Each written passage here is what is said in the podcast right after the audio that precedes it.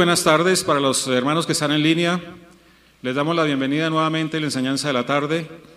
Y sin más preámbulo, le decimos al hermano Heriberto García Almoré de la enseñanza de la tarde, gracias por estar con nosotros y traernos una enseñanza. Es todo suyo el púlpito. Bienvenido.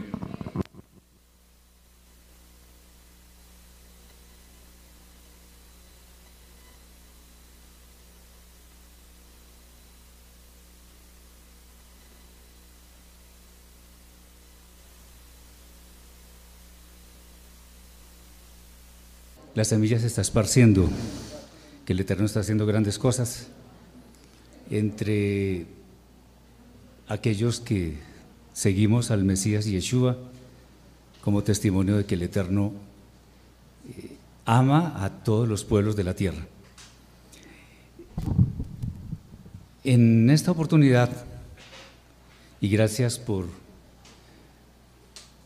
por este privilegio de, de poder compartir con ustedes algunas cosas, Trataré de hablar un poco sobre la parábola del hijo pródigo, o la que llaman el hijo pródigo. Yo hice un estudio hace algún tiempo y vi enormes riquezas en, este, en estos textos, que si les ponemos mucha atención nos vamos a dar cuenta hasta dónde puede llegar la palabra del Eterno por medio de su Santo Maestro. Sin más preámbulos, ah, vamos a comenzar. ¿Qué ha sucedido en la historia de la humanidad? Existían unos creyentes eh, muy fervientes en la época de Yeshua. Estaban muy apegados a la Torah. Sin embargo, también tenían detractores lo que hoy llamamos judaísmo rabínico, sin que eso suene peyorativo porque no lo es, era un, opositor muy fuerte de, Yeshua. El judaísmo rabínico viene de tiempos inmemoriales, de, por allá desde el exilio de Babilonia, donde los judíos tuvieron ciertas libertades, ciertos privilegios,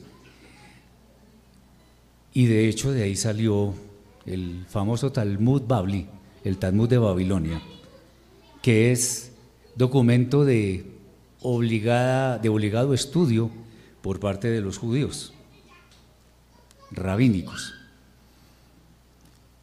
No se puede negar que tiene gran riqueza, pero nosotros no nos vamos a ocupar de eso hoy. Pero sí es bueno que sepamos que existe este trasfondo porque siempre ha habido oposición a los creyentes legítimos de Yeshua. Ser creyente de Yeshua no significa decirlo solamente es seguirlo. Seguirlo como con nuestras palabras, nuestros pensamientos y sobre todo con nuestras acciones. El maestro decía, por sus frutos los conoceréis. Bien, recordemos como a título de contexto que hubo hace muchos siglos, en la época del rey Roboam, rey En, en, Yehuda o en Israel todo, básicamente. Era el hijo del rey Shlomo, Salomón. En esa época hubo algo terrible que fue la división de nuestro pueblo en las tribus de Yehuda y Benjamín y las diez restantes. ¿Por qué? Bueno, no importa por qué en este momento, hay muchas razones, pero lo que quiero enfatizar es que existe una, existió, perdón, en ese momento una, una división que hasta el momento no se ha podido solucionar. Israel y, perdón, Judá y Benjamín quedaron asentados en un territorio al que después se sumó Leví y las demás tribus se fueron hacia Asiria y después a todas partes del mundo completando lo que lastimosamente fue una asimilación eh, en todas sus formas, espiritual, material, en fin. Hubo esa separación. Vamos a ver que eso tiene mucho que ver con el tema que vamos a tratar. ¿Cómo ha sido la relación de Yehuda con las demás tribus a lo largo del tiempo que ha transcurrido entre esa división y nuestros días? No ha sido tan buena porque lamentablemente muchos adeptos del judaísmo eh, se han creído con algo de superioridad moral y espiritual sobre todos los demás. Eso es real, yo no me estoy inventando nada de eso, pero eso ha sucedido. Las diez tribus, asimiladas por completo en los demás pueblos, no se sabe exactamente dónde están unos y otros, se especula más bien que unos están en el norte de Europa, otros en, América del Norte, en Asia. Y bueno, también Yehuda tuvo su, su exilio cuando estuvo en Babilonia, pero también después llegaron a Sefarad, que es España, el norte de África y mucho en América del Sur. Tengamos en cuenta que los conquistadores, los, los que vinieron de España, eh, colonizaron todo este territorio. Entonces uno ve a Alonso de Ojeda, Sebastián de Belalcázar, Gonzalo Jiménez de Quesada y todos ellos procedentes de las raíces sefarditas. Bien, esto solamente a título de, de contexto. En cuanto al, al texto en sí mismo, también tiene una especie de introducción la cual podemos ver en Gilel, Lucas capítulo 15, versículos 1 al 10, donde dice lo siguiente. Para este tiempo estaban acercándose a él los cobradores de impuestos y los que vivían alejados de la Torá para escucharle, a Yeshua. Y tanto los perushim como los oferim que estaban allí murmuraban diciendo, este a los que viven sin Torah eh, recibe y con ellos come. Entonces el rabí sobre este asunto les propuso una parábola diciendo, ¿Qué hombre de vosotros tiene cien ovejas? Si pierde una de ellas, no deja las noventa y nueve en el campo y va tras de la que se ha perdido hasta encontrarla. Y cuando la encuentra, se llena de simja, de alegría. Y la pone así sobre sus hombros y regresando a casa convoca a sus amigos y vecinos, diciéndoles: Gócense conmigo porque encontré a mi oveja perdida. Os digo que así habrá más simja en el cielo que uno viviendo lejos de la Torá se vuelve al eterno de sus malos caminos que por 99 sadikim que no tienen necesidad de hacer teshuva. O qué mujer teniendo 10 monedas, si pierde una de ellas, no enciende una lámpara y barre la casa y busca diligentemente hasta hallarla. Y cuando la halla, reúne a las amigas y vecinas diciendo, Nagila Jabá, porque halló la moneda que se le había perdido. Así os digo, hay simjá delante de los malajim de Elohim por un transgresor de la Torah que hace teshuva. Esos son textos inmediatamente anteriores al texto de la parábola del Hijo Pródigo, los cuales vamos a, a leer muy rápidamente para que después hagamos el análisis versículo a versículo hasta que el Eterno lo permita y vemos la riqueza que hay acá. Dice así, realmente todo el, pasaje del del hijo que se va de la casa es pertinente.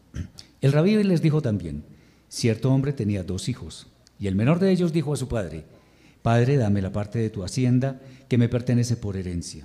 Y le repartió sus posesiones. Y después de no muchos días recogiendo todos los bienes adquiridos, se fue de la casa a un país lejano, y allí malgastó su herencia viviendo perdidamente. Y cuando hubo malgastado todos los bienes recibidos, Sobrevino una grave crisis económica en aquel país, con hambrunas por todos lados, y comenzó a sufrir de profunda necesidad. Y no tuvo otra opción que acercarse a uno de los ciudadanos de aquel país, quien le envió al campo a apacentar cerdos. Y el hambre que tenía era tan fuerte que se desesperaba por comer y llenarse de las algarrobas que alimentaban a los puercos, pero nadie le daba. Entonces volviendo en sí, dijo, ¿Cuántos jornaleros de mi padre tienen panes hasta ahora de sobra? Y yo aquí me estoy muriendo de hambre. Me levantaré y volveré a mi padre y le diré, Padre mío, pequé contra el Eterno y ante tus ojos. ya no soy digno de que me reconozcas como hijo tuyo. Te ruego que me tomes como uno de tus jornaleros. Y enseguida se levantó y vino a su padre. Y estando aún lejos lo vio su padre y se le conmovieron las entrañas y salió corriendo y se echó sobre su cuello y no podía detenerse de besarle. Le dijo entonces el hijo, Padre mío, pequé contra el Eterno y ante tus ojos. No merezco que me reconozcas, como hijo tuyo. Pero el padre dijo a sus siervos, Venid pronto, sacad el mejor vestido y vestidlo, y ponedle un anillo en su mano y zapatos en sus pies, y traed el becerro gordo y matadlo, y comamos y hagamos fiesta. Porque este mi hijo estaba muerto y ha revivido, estaba perdido y fue hallado. Y comenzaron a regocijarse. Pero su otro hijo, el mayor, estaba en el campo y mientras regresaba, al escuchar los cantos y las danzas se acercó y llamó a uno de, de los criados y le preguntó, ¿qué sería la razón de aquello?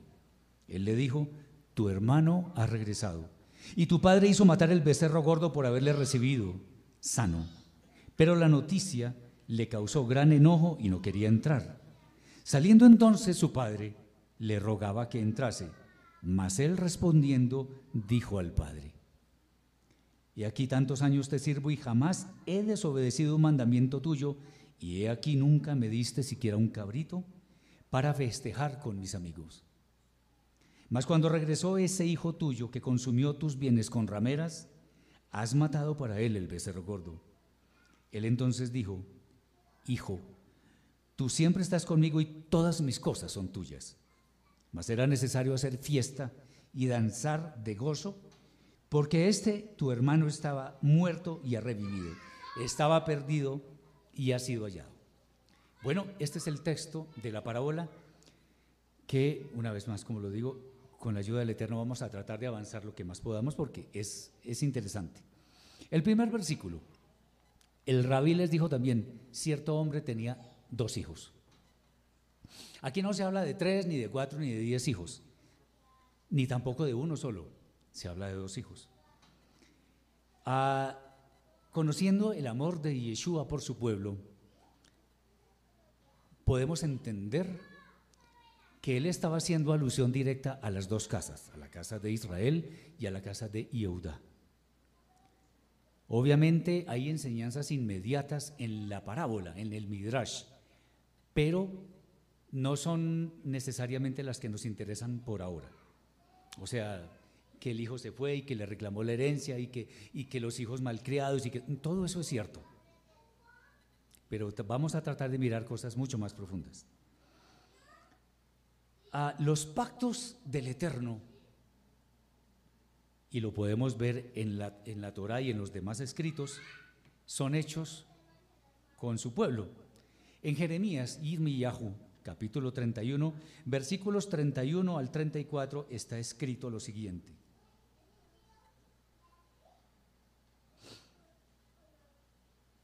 He aquí que vendrán días, dice el Eterno, en que haré un nuevo pacto con la casa, de, inclusive aquí dice Brit o sea, no es nuevo pacto, es pacto renovado y lo vamos a ver con la casa de Israel y con la casa de Judá. Y eso lo podemos ver también en el libro de Hebreos, capítulo 8, versículos 8 al 12. Bien, él tiene dos hijos por los que preocuparse, el Padre Eterno. Si ustedes ven, por ejemplo, en el, profeta Yehezkel, Ezequiel, nosotros vemos que se habla del palo de la casa de Efraín y de la casa de Yehudá. Es bueno saber que Efraín, Israel, etcétera, es lo mismo. Jacob y Yehudá es lo mismo. Se habla de, las de los dos pueblos. Muy bien. Aquí voy un poco rápido porque no puedo eh, exponer todo el contenido, pero bueno, está bien por lo menos que sepamos en este momento que se trata de dos hijos. Dice el, versículo 12, y el menor de ellos dijo a su padre, Padre, dame la parte de tu hacienda que me pertenece por herencia y les repartió sus posesiones. Eh, el hermano menor está haciendo lo que le place, independientemente de lo que el padre piense, haga o tenga dispuesto. En realidad es como un hijo rebelde. Ah, teniendo en cuenta, desde épocas remotas cuando Jacob estaba en su lecho de muerte y estaba bendiciendo a sus hijos, nos damos cuenta que hay dos en los cuales reposan las bendiciones más grandes y sublimes, que son Yehuda y Yosef. De Yehuda básicamente dijo que tendría el cetro de Israel. Por tanto, la preeminencia entre todos los hermanos le correspondió a Yehuda. En consecuencia, en esta parábola parece muy indicado. Digo parece para no creer que tenemos la verdad revelada, sino simplemente es una interpretación que nos ayuda a entender las palabras del Santo Maestro. Entonces, parece indicado entender que aquí el hermano mayor apunta hacia Yehuda, por las razones que les he dicho y por muchas otras. Israel, por supuesto, es el hermano menor. Bien, hay otra cosa interesante y es el desdén que Israel mostró hacia lo que el Eterno estableció. Entendamos que en la división que hubo en, la época de Rehabam, como ya lo había mencionado, Israel fue la que se fue por causa de Yerabam, de Jeroboam. Muy bien.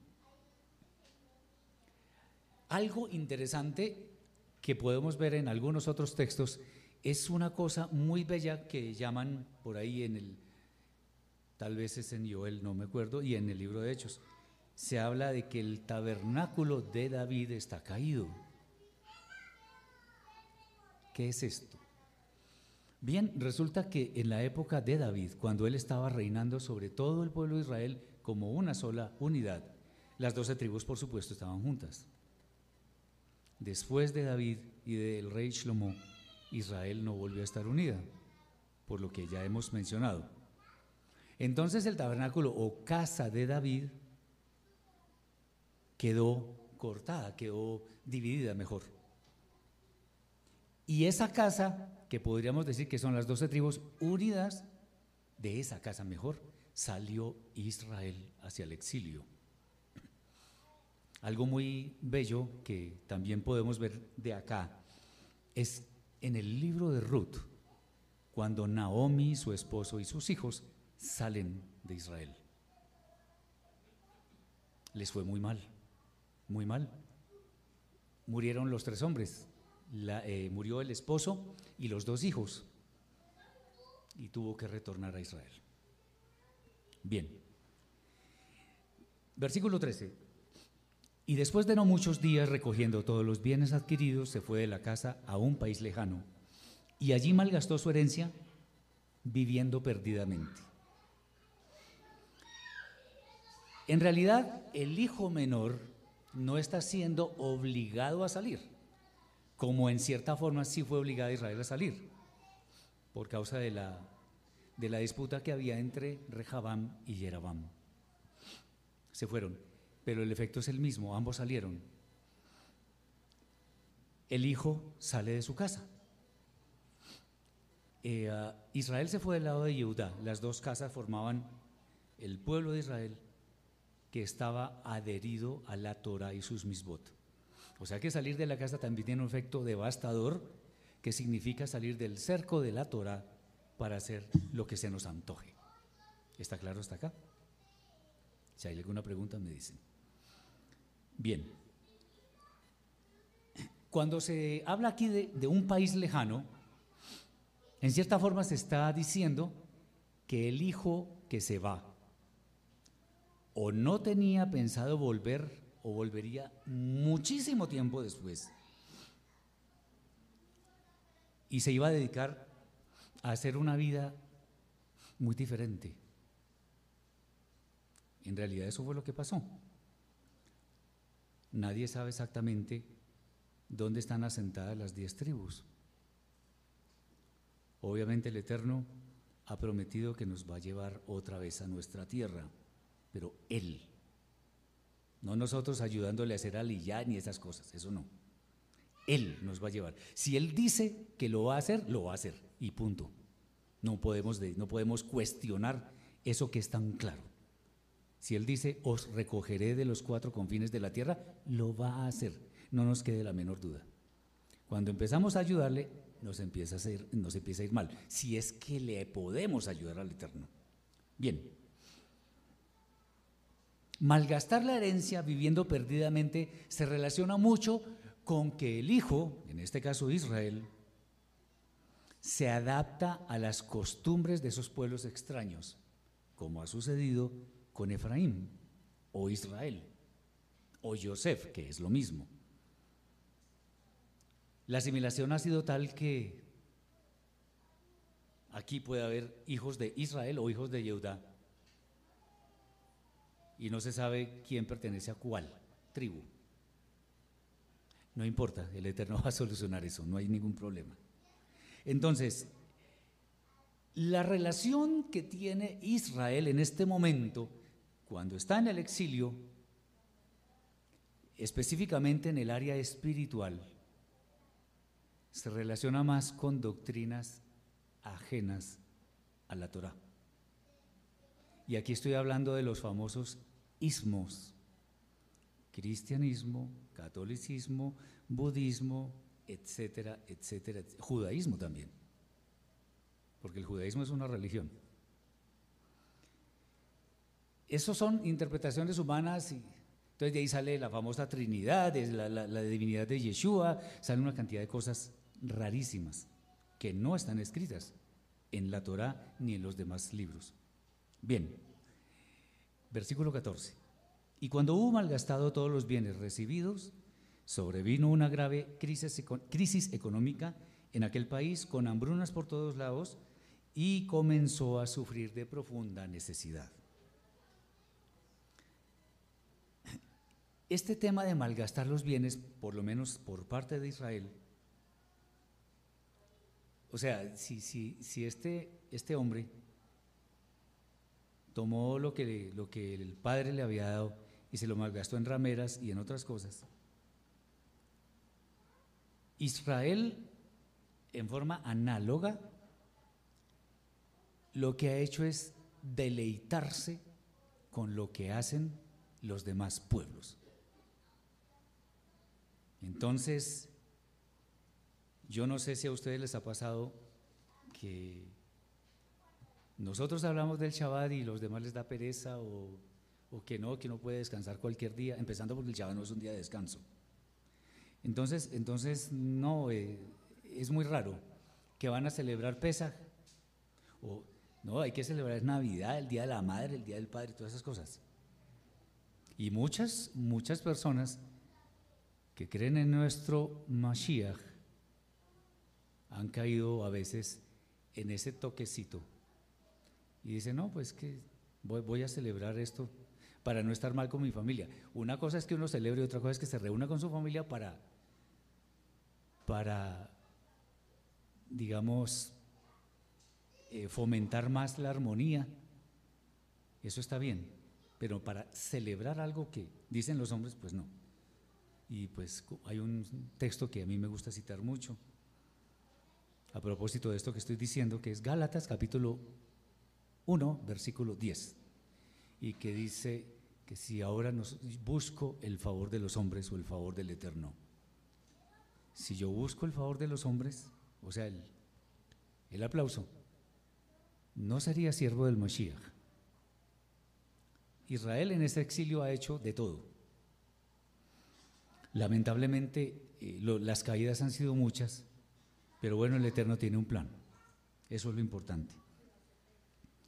Las crisis, como lo, menciona el, texto, las crisis económicas y todo aquello, se relacionan mucho con lo que le ha sucedido a Israel en el curso de la historia, persecuciones, matanzas, señalamientos injustos y todas esas cosas.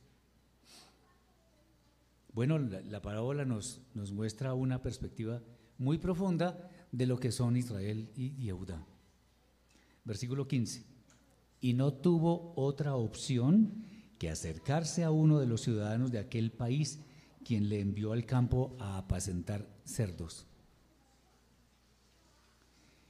Esto ya es en cuanto a los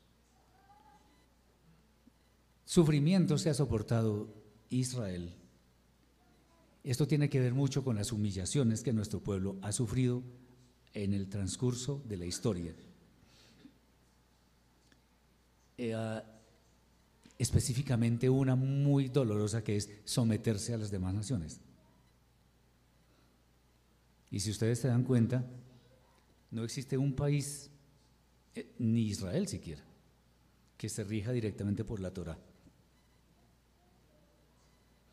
Están que los mandamientos de la Santa Madre Iglesia, que no sé qué cosas. En fin. Pero la Torah no es la que gobierna. Pero vamos para allá. Versículo 16.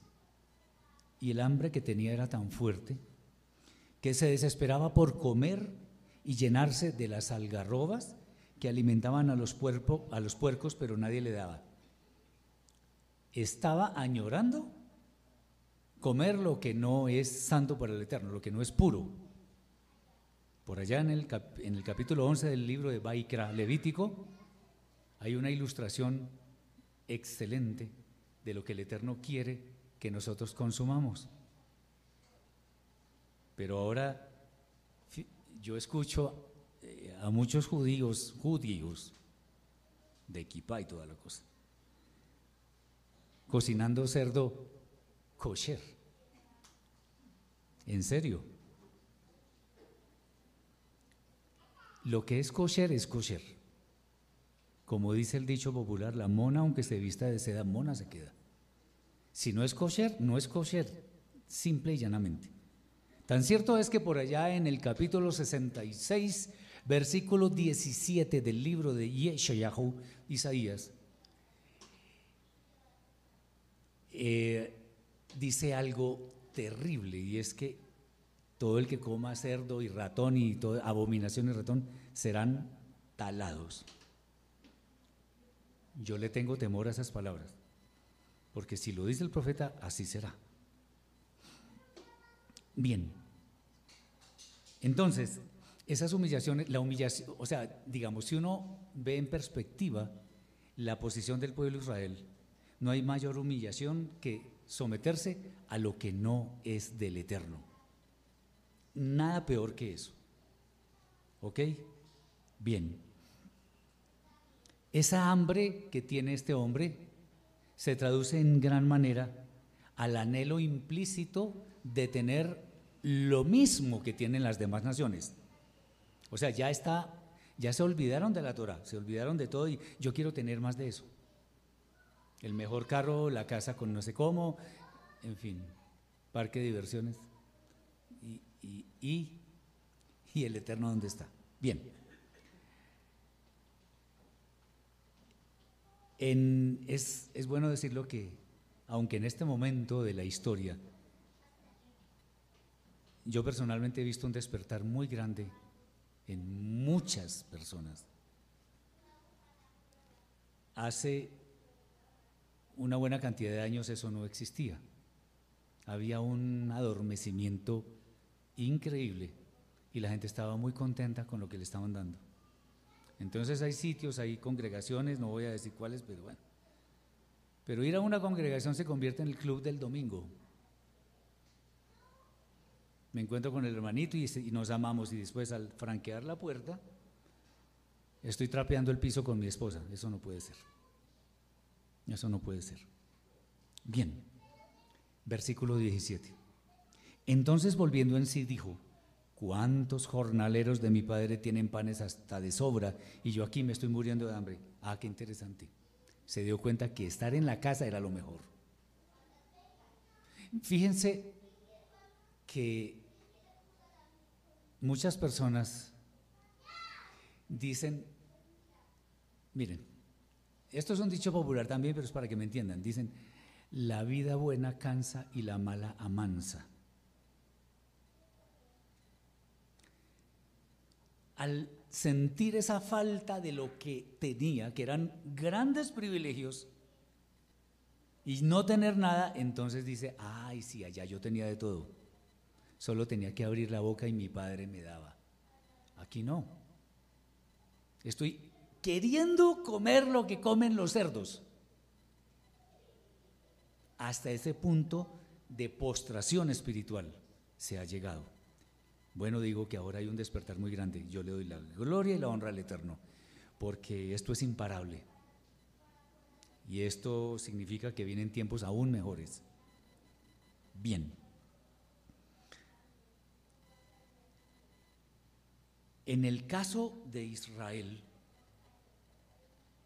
aquí dice que él siente que se está muriendo de hambre, pero ese sentir que se está muriendo de hambre es, busco respuestas en los movimientos cristianos, en los testigos, en los adventistas, en los budistas, en los agnósticos, no encuentro nada. Nada, absolutamente nada. La presencia de muchos acá, yo incluido, es porque estamos buscando la verdad revelada en las escrituras. Porque eso es lo único que nos da bendición, nos permite crecer como personas y sobre todo nos permite vislumbrar un futuro en el Jabá, en la vida eterna, que es mucho más esperanzador que vivir con todos los millones del mundo y saber que mi alma se va a perder. Las personas ya están entendiendo que primero el Eterno y lo demás que espere. Versículo 18. Me levantaré y volveré a mi Padre y le diré, Padre mío, pequé contra el Eterno y ante tus ojos. Interesante. La confesión de los pecados se hace primero ante el Eterno. Porque por allá en primera de Yohanan, Yohanan Aleph, capítulo 3, versículo 4, está la mejor definición de pecado que existe en toda la escritura. Pecado es violación de la Torah. Este hombre está reconociendo que cuando se peca, se peca primeramente contra el Eterno. Porque Él lo ve todo. Y si yo, humano, menos que nada, voy a creer que el Eterno no me está viendo, estoy sumamente equivocado. Él ve todo, Él me ve adentro, Él ve mis pensamientos, mis maquinaciones, todo lo ve. Entonces, primero debo confesar ante Él mi falta, mi pecado, y ahí sí proceder con la o las personas a quienes he defraudado, contra quienes he cometido una falta. Esta es la verdadera actitud. Que independientemente del lodo en el cual hayamos estado, tengamos la humildad para decir, Señor, ayúdame, pequé contra ti. Eso es, yo lo llamaría de valientes. Muchas personas que han estado en eminencia, en donde sea, reconocen que definitivamente eso no es ante el Eterno, no es absolutamente nada. Y dicen, Señor, ayúdame porque no soy nada. Cuando nosotros tenemos esa actitud de reconocer nuestras faltas y que es el Eterno el que me puede salvar, voy bien. Fíjense lo siguiente, me gusta poner ejemplos para que sea más entendible la cosa. Creo que alguna vez aquí lo dije, sobre una autopista si uno va de paseo con su familia, va en la autopista bien pavimentada. Y entonces alguno de mis amigos que va conmigo ahí me dice, oiga, este atajo, pues es un poquito pedregoso y tal, pero de pronto podemos llegar más rápido, un atajo. Y yo le hago caso, me voy por el atajo y el carro, se me pinchan tres llantas, se me daña la suspensión y yo dije, ¿por qué le hice caso? debí seguir por la autopista. Esa autopista es la Torah, la que nos lleva a destino seguro.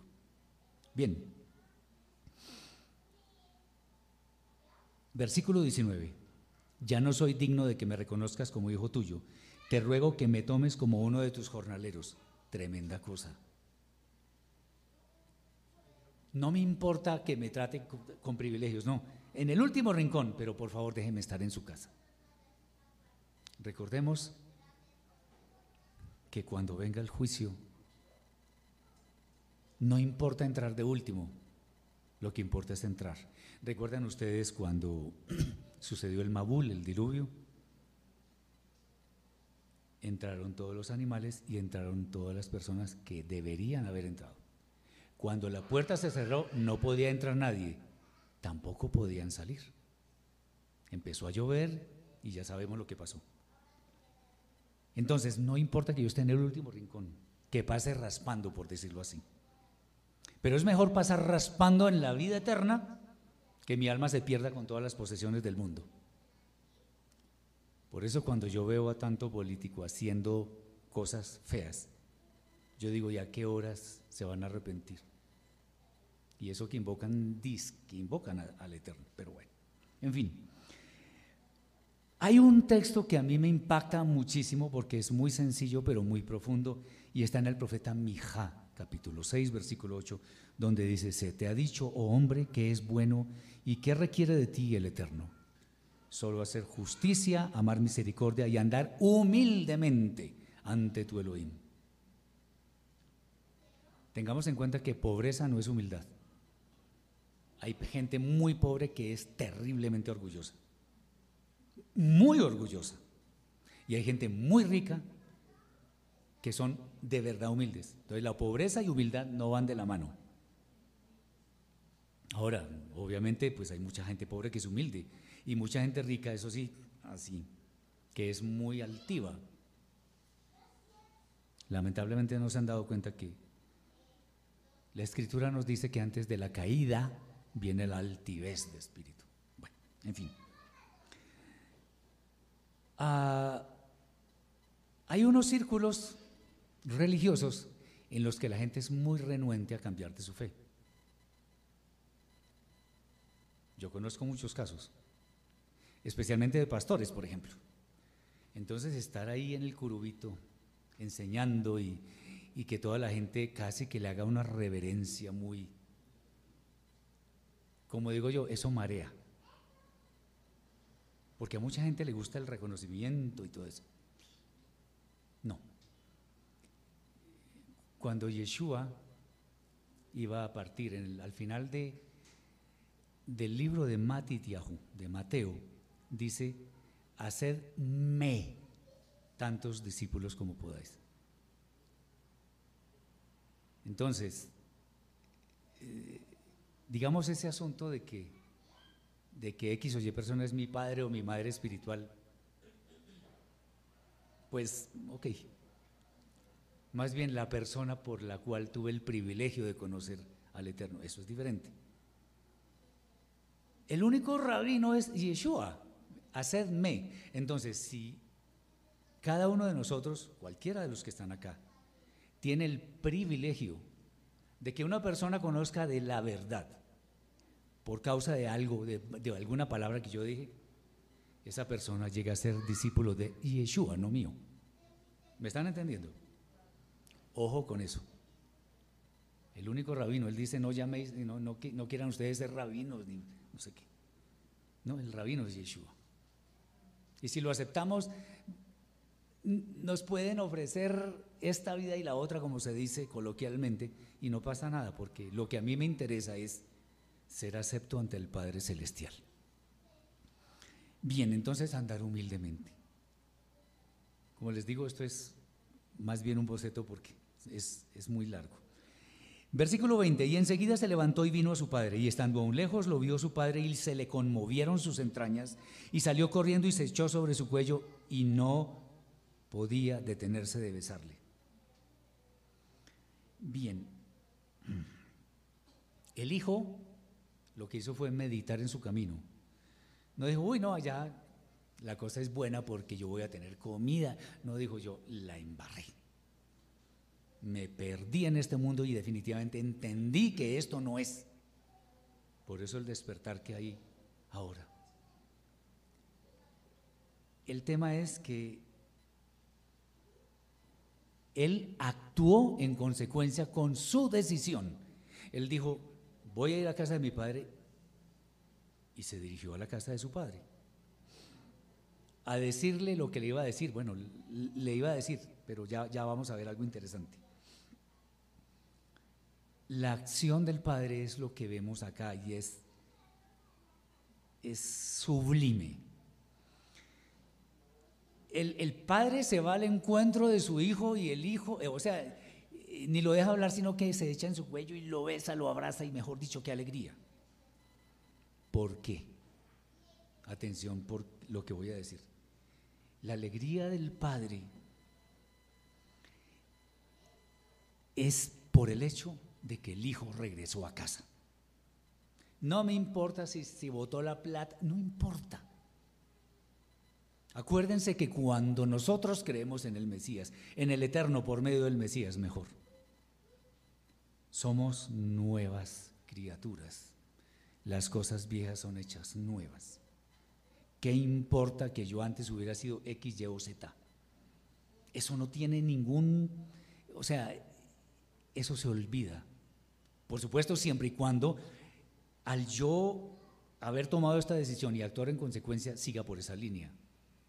Porque ¿qué me gano yo simplemente con usar al Padre para que me dé cosas y yo vuelva y me salga? No, así no es. Obviamente el Padre escudriña nuestro interior, nuestros pensamientos. Los gentiles, a mí no me gusta esa, esa calificación que se le da a las personas, o mejor, descendientes de Efraín, son recibidos con sumo gozo en las esferas celestiales cuando deciden volver a sus raíces. Porque la raíz de nosotros no es España. Entendámoslo. La raíz nuestra no es España, es Israel. Por la tribu que sea, no importa. Ahora recordemos que cuando el Rab Shaul escribe en una forma tan sabia y tan profunda. Nos dice cosas como lo que está escrito en Gálatas 3:29, que si nosotros somos de Abraham, del, del Mesías, perdón, ciertamente descendencia de, o sea, somos, si somos de Abraham, si somos del Mesías, ciertamente, ciertamente descendencia de Abraham somos y herederos según la promesa. Y si no lo creemos en la carta a los Efesios, capítulo 2, versículo 11, ahí también hay una explicación muy, muy grande, muy eh, suficiente para que entendamos que antes éramos llamados gentiles en cuanto a la carne, pero ahora no, somos conciudadanos de los santos. Conciudadano, un conciudadano es una persona que tiene la misma ciudadanía del original, llamémoslo así. Es lo mismo que pasa con el olivo silvestre que es injertado en el olivo natural. O sea, tenemos los mismos derechos por causa de nuestro Mashiach. Bien, versículo 21, le dijo entonces el Hijo, Padre mío, pequé contra el Eterno y ante tus ojos, no merezco que me reconozcas como hijo tuyo. Esto es una verdadera confesión. ¿Ustedes se acuerdan lo que Yeshua mostró respecto del fariseo y el publicano? El fariseo decía, uy, es que yo te, rezo shaharit cinco horas seguidas y estoy yendo a la sinagoga. No, eso no es. Y el que estaba ahí tirado en el piso le daba vergüenza absoluta. Y ni siquiera se atrevía a mirar para arriba. Se propicio a mí que soy pecador. Simple y llanamente. No necesitamos, no estoy eh, menospreciando las oraciones y todo. Lo que estoy diciendo es que si no tenemos la cabana, la intención correcta, eso no sirve de nada. Las oraciones no pasan del techo. ¿Ok? Entonces, si sale del alma, si sean dos palabras, eso traspasa todas las esferas. Esas son las oraciones contestadas. No que yo no soy como ese tipo que está ahí, no sé qué. Terrible, además menospreciándolo. No, nunca se nos ocurre hacer eso. Otra vez, antes de la caída viene la altivez de espíritu. Ahora, interesante Ojo con esto que voy a decir.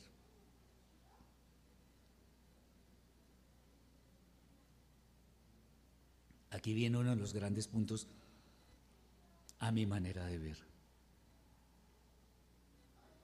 Ustedes han visto que hace muchos años existe una gran tendencia a hacer conversiones, sobre todo conversiones al judaísmo grave cosa. Esas conversiones ante el Eterno, eso no sirve de nada y pueden ser carísimas.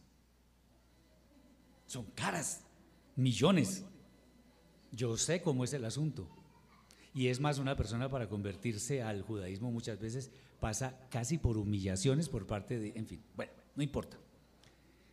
Aquí la cosa nos muestra cómo es el retorno de Efraín, de Israel, como lo quieran llamar.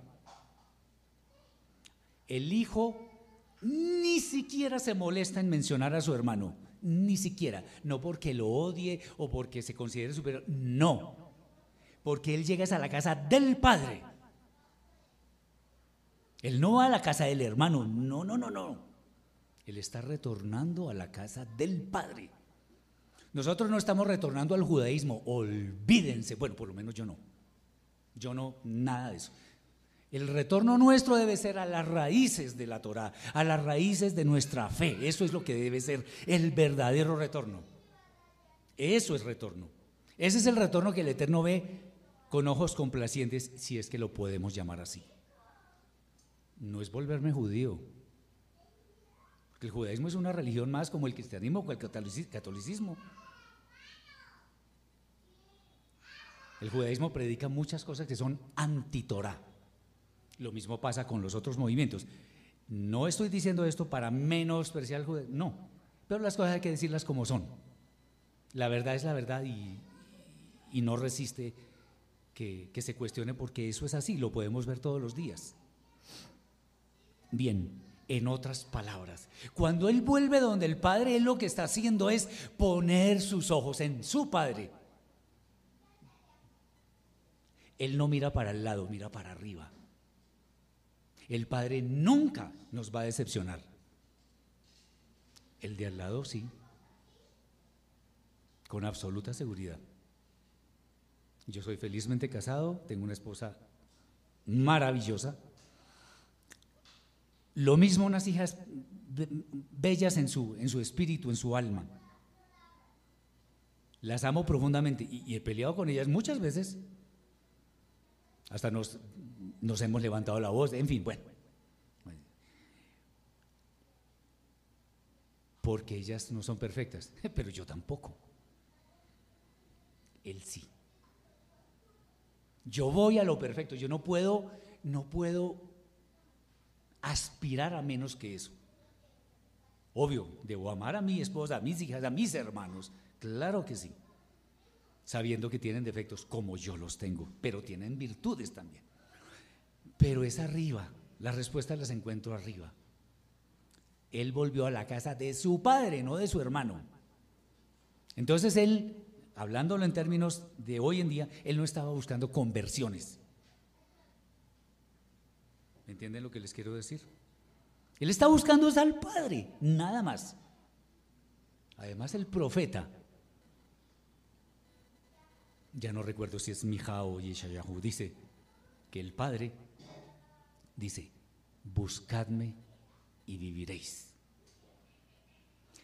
Y el profeta Irmeyahu, capítulo 17, dice, maldito el hombre que confía en el hombre y pone su carne y pone carne por su brazo y su corazón se aparta del eterno. ¿Sí me están entendiendo? Ok. Bien, el orden entonces es primero el eterno, segundo el eterno, tercero el eterno. Yeshua en el libro de Mateo nos dice, mas buscad primeramente, primeramente el reino de Elohim y su justicia y todo lo demás os será añadido. Bien. Eh, ah, una vez hago énfasis en que no estamos menospreciando muchas cosas del judaísmo, porque de hecho hay alajot, costumbres que son sanas. A veces exagera un poquito, pero no son malintencionadas, son buenas. Pero ¿en qué me debo yo basar para mi comportamiento del día a día? En la Torah, que contiene buena parte de la voluntad del Eterno, que es buena, agradable y perfecta. Bien.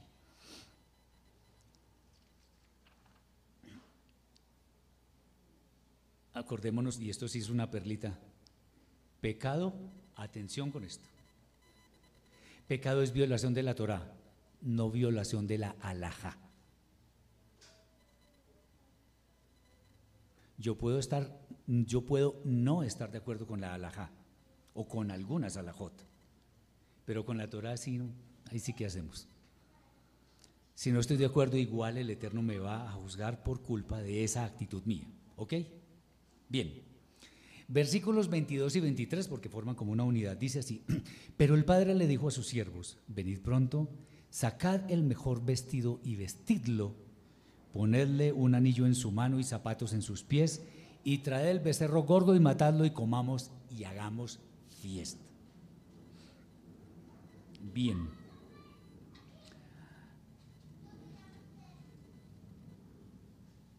Algunos sabios de Israel, eh, mis respetos por esto que voy a decir porque lo dicen ellos mismos, que han andado en Torah toda la vida, dicen que más mérito tiene un Baal Teshuvah que el mismísimo Cohen Gadol. Y la explicación es muy sencilla. Porque el Cohen Gadol toda la vida ha estado estudiando Torah, está oficiando en el templo cuando existía, pues. Toda su vida es Torah. Un Baal Teshuvah viene de, de cualquier parte y se arrepiente y va a tomar un lugar como ciudadano de Israel. Eso tiene más mérito que lo que hace el Cohen Gadol. Yo por lo menos comparto eso, en gran parte, porque una persona que sin Torah se acerca al Eterno mis respetos. Esta actitud y este, entre comillas, mérito hace que el Padre no escatime absolutamente ningún esfuerzo en vestirlo con las mejores galas, en ponerlo bello, presentable, que se vea como un príncipe, no importa. Acordémonos que el profeta Yeshayahu en capítulo 55, versículo 8 dice, vuestros pensamientos no son mis pensamientos y vuestros caminos tampoco son los míos. Uno dice, pero ¿por qué? Ese por qué es cuestionando un poco a veces la, la, voluntad del Eterno y otras porque uno le está aplicando lógica humana a las decisiones del Eterno. Déjenme decirles que la lógica no sirve para interpretar la Torah. A veces por ahí uno que otro texto que no es muy difícil, pero la lógica no. Yo no sé si ustedes, pero por lo menos yo no entiendo el amor del Eterno. O sea, siendo uno tan malo y le da tantas bendiciones, ¿a cuento de qué? Como cuando algunos dicen que hay que reclamarle al Eterno. Reclamarle yo al Eterno.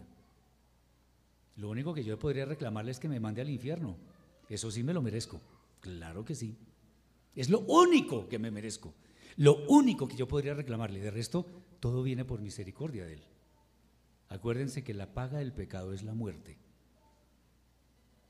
El Eterno es, o sea, no entendemos ese amor tan grande. Y en esta parábola lo estamos viendo. Ahora, entendamos que si el Padre está vistiendo a su hijo con las mejores galas, no significa que haya siquiera una gota de servilismo por parte del Padre, ni más faltaba. Más bien eso es el reflejo de la inmensa alegría con la cual está vistiendo a su hijo, porque ya al volver a casa, atención, ya no pertenece al mundo en el cual estaba anteriormente. Si nosotros llegamos a ser aceptos en el trono de gracia, ya no podemos decir que no somos de Israel. Sí somos de Israel. Y atención también. Sin que esto signifique despreciar o minimizar la opinión de los demás. A nosotros lo que verdaderamente nos debe interesar es la, si así se puede llamar, la opinión del Eterno. Si Él dice que somos conciudadanos de los santos, nos podemos sentir así. Por eso Yeshua decía que el reino se ha acercado. Porque existen, existimos muchos que somos del reino, pero estamos en medio de una manada de lobos. Sí, adelante.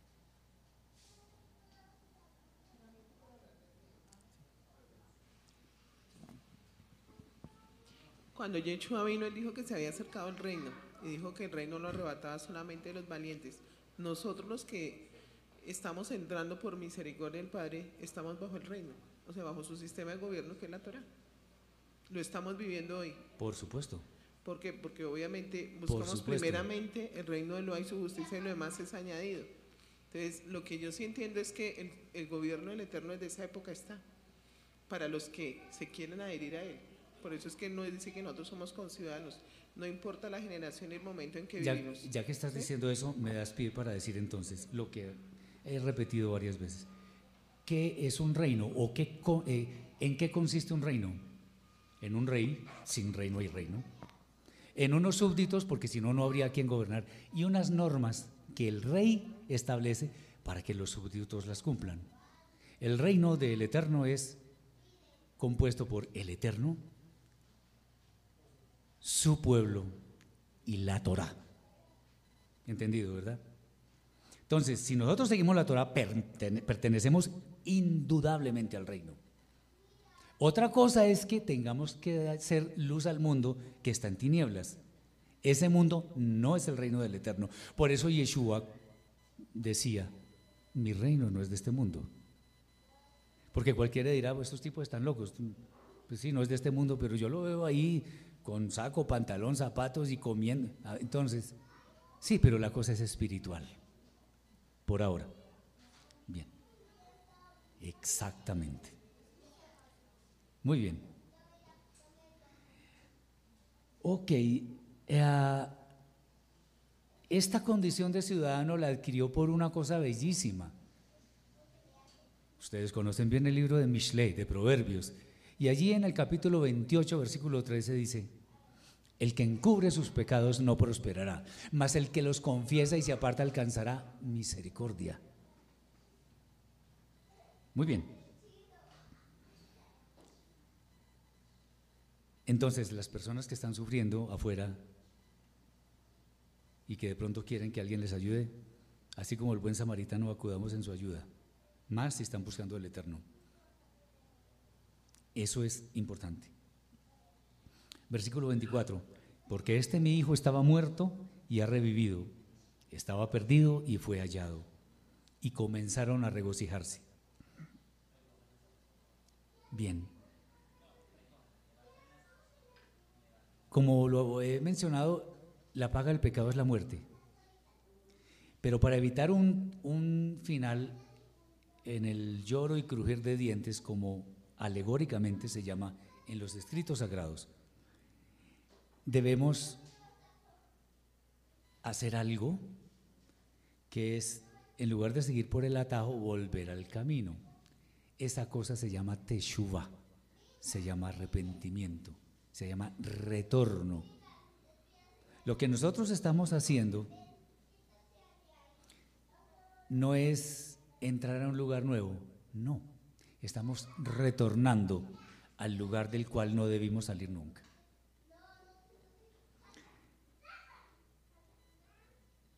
En el, hay, un, hay, un, hay un texto en el profeta Ezequiel, Ezequiel que es muy pertinente porque, bueno, lo voy a leer, capítulo 37, versículos 1 al 14, el famoso pasaje de los huesos secos.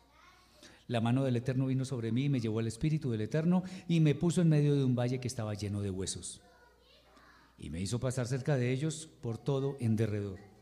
Y he aquí que eran muchísimos sobre la faz del campo y por cierto secos en gran manera. Y me dijo, Hijo de hombre, ¿vivirán estos huesos? Estos, eh, y dije, Señor Eterno, tú lo sabes. Me dijo entonces, profetiza sobre estos huesos y diles huesos secos, oíd la palabra del Eterno. Así ha dicho el Eterno el Señor a estos huesos, he aquí yo hago entrar espíritu en vosotros y viviréis. Y pondré tendones sobre vosotros y haré subir sobre vosotros carne, y os cubriré de piel y pondré en vosotros espíritu y viviréis, y sabréis que yo soy el Eterno. Profeticé pues como me fue mandado, y hubo un ruido mientras yo profetizaba y he aquí un temblor y los huesos se juntaron cada hueso con su hueso, y miré, y he aquí tendones sobre ellos, Y la carne subió y la piel cubrió por encima de ellos. Pero no había en ellos espíritu y me dijo, profetiza al espíritu, profetiza hijo de hombre y di al espíritu. Así ha dicho el eterno, el Señor. Espíritu, vende los cuatro vientos y sopla sobre estos muertos y vivirán. Y profeticé como me había mandado y entró espíritu en ellos y vivieron y estuvieron sobre sus pies un ejército grande en extremo. Me dijo luego, hijo de hombre, todos estos huesos son la casa de Israel. He aquí ellos dicen, nuestros huesos se secaron y pereció nuestra esperanza. Y somos del todo destruidos.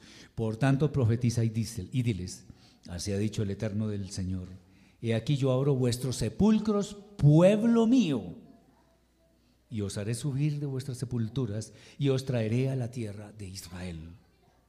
Y sabréis que yo soy el Eterno cuando abra vuestros sepulcros y os saque de vuestras sepulturas, pueblo mío. Y pondré mi espíritu en vosotros y viviréis, y os haré reposar sobre vuestra tierra, y sabréis que yo el Eterno hablé y lo hice, dice el Eterno. Definitivamente, si ahí está escrito, los huesos secos son la casa de Israel. Estábamos literalmente ante el Eterno muertos. Ah, que estuvimos en tal iglesia, no sé qué, estábamos muertos. Solo un muerto puede ser impávido ante la Torah del Eterno. Antes nos hablaban de Torah y eso era una cosa extraña. Ahora espero que sea nuestra forma de vida. El Eterno nos va a rescatar. Si Él lo dice, lo va a hacer. Al final, como dice, yo el Eterno hablé y lo hice, dice el Eterno. Él como puede hablar, el futuro lo puede ver como pasado porque para Él el tiempo no existe. Él ya vio eso. Aquí hay una prueba muy grande. Entonces, en el cielo ya no hay tristeza, sino alegría, porque Israel está volviendo paulatinamente. Y los cielos nuevos y la tierra nueva vendrán cuando el último hijo de Israel haya llegado a casa. Ahora vienen cosas muy interesantes. ¿Una pregunta? Sí, adelante.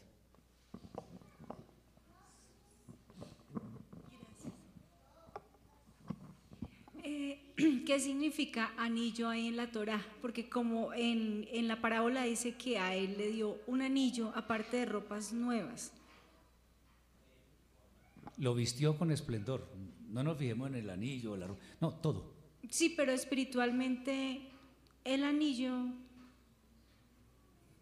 No, es, parte del, del vestuario. Lo que pasa es que un anillo tenía mucho significado antes, pero en cuanto a su esplendor, acuérdense que a Joseph el faraón le dio su anillo. ¿Sí? De autoridad. Sí, en parte, puede ser. Porque si el hermano menor, ¿cómo es? El, el otro hermano tiene el cetro, el, mayor el mayor. Sí. Al menor entonces le dio ropaje nuevo y anillo. Sí, claro. Sí, lo que pasa es que el otro siempre estuvo en la casa, entonces... Bien, el, entonces, es vestimenta espléndida. Eso, ahora que me preguntas eso, traigo a colación unos textos que están en el profeta Zacarías, Zacarías capítulo 3, donde se ve a Zerubabel y bueno, y ahí se ve que tiene ropas como malas, feas. Y el Satán estaba ahí. Cuando lo visten con esplendor ya el Satán no estaba. Estas ropas son el Satán. Pero ¿qué era el Satán? Su maldad. Ese hijo que venía de la maldad de todo el lodo, ya no más pertenece a ese lodo, ya es un hijo del reino, con privilegios. Eso es, ¿sí? Con mucho gusto. Bien, atención, aquí vienen cosas muy interesantes. Versículos 25 y 26. Pero su otro hijo, el mayor, estaba en el campo y mientras regresaba, al escuchar los cantos y las danzas, se acercó y llamó a uno de los criados y le preguntó qué sería la razón de aquello.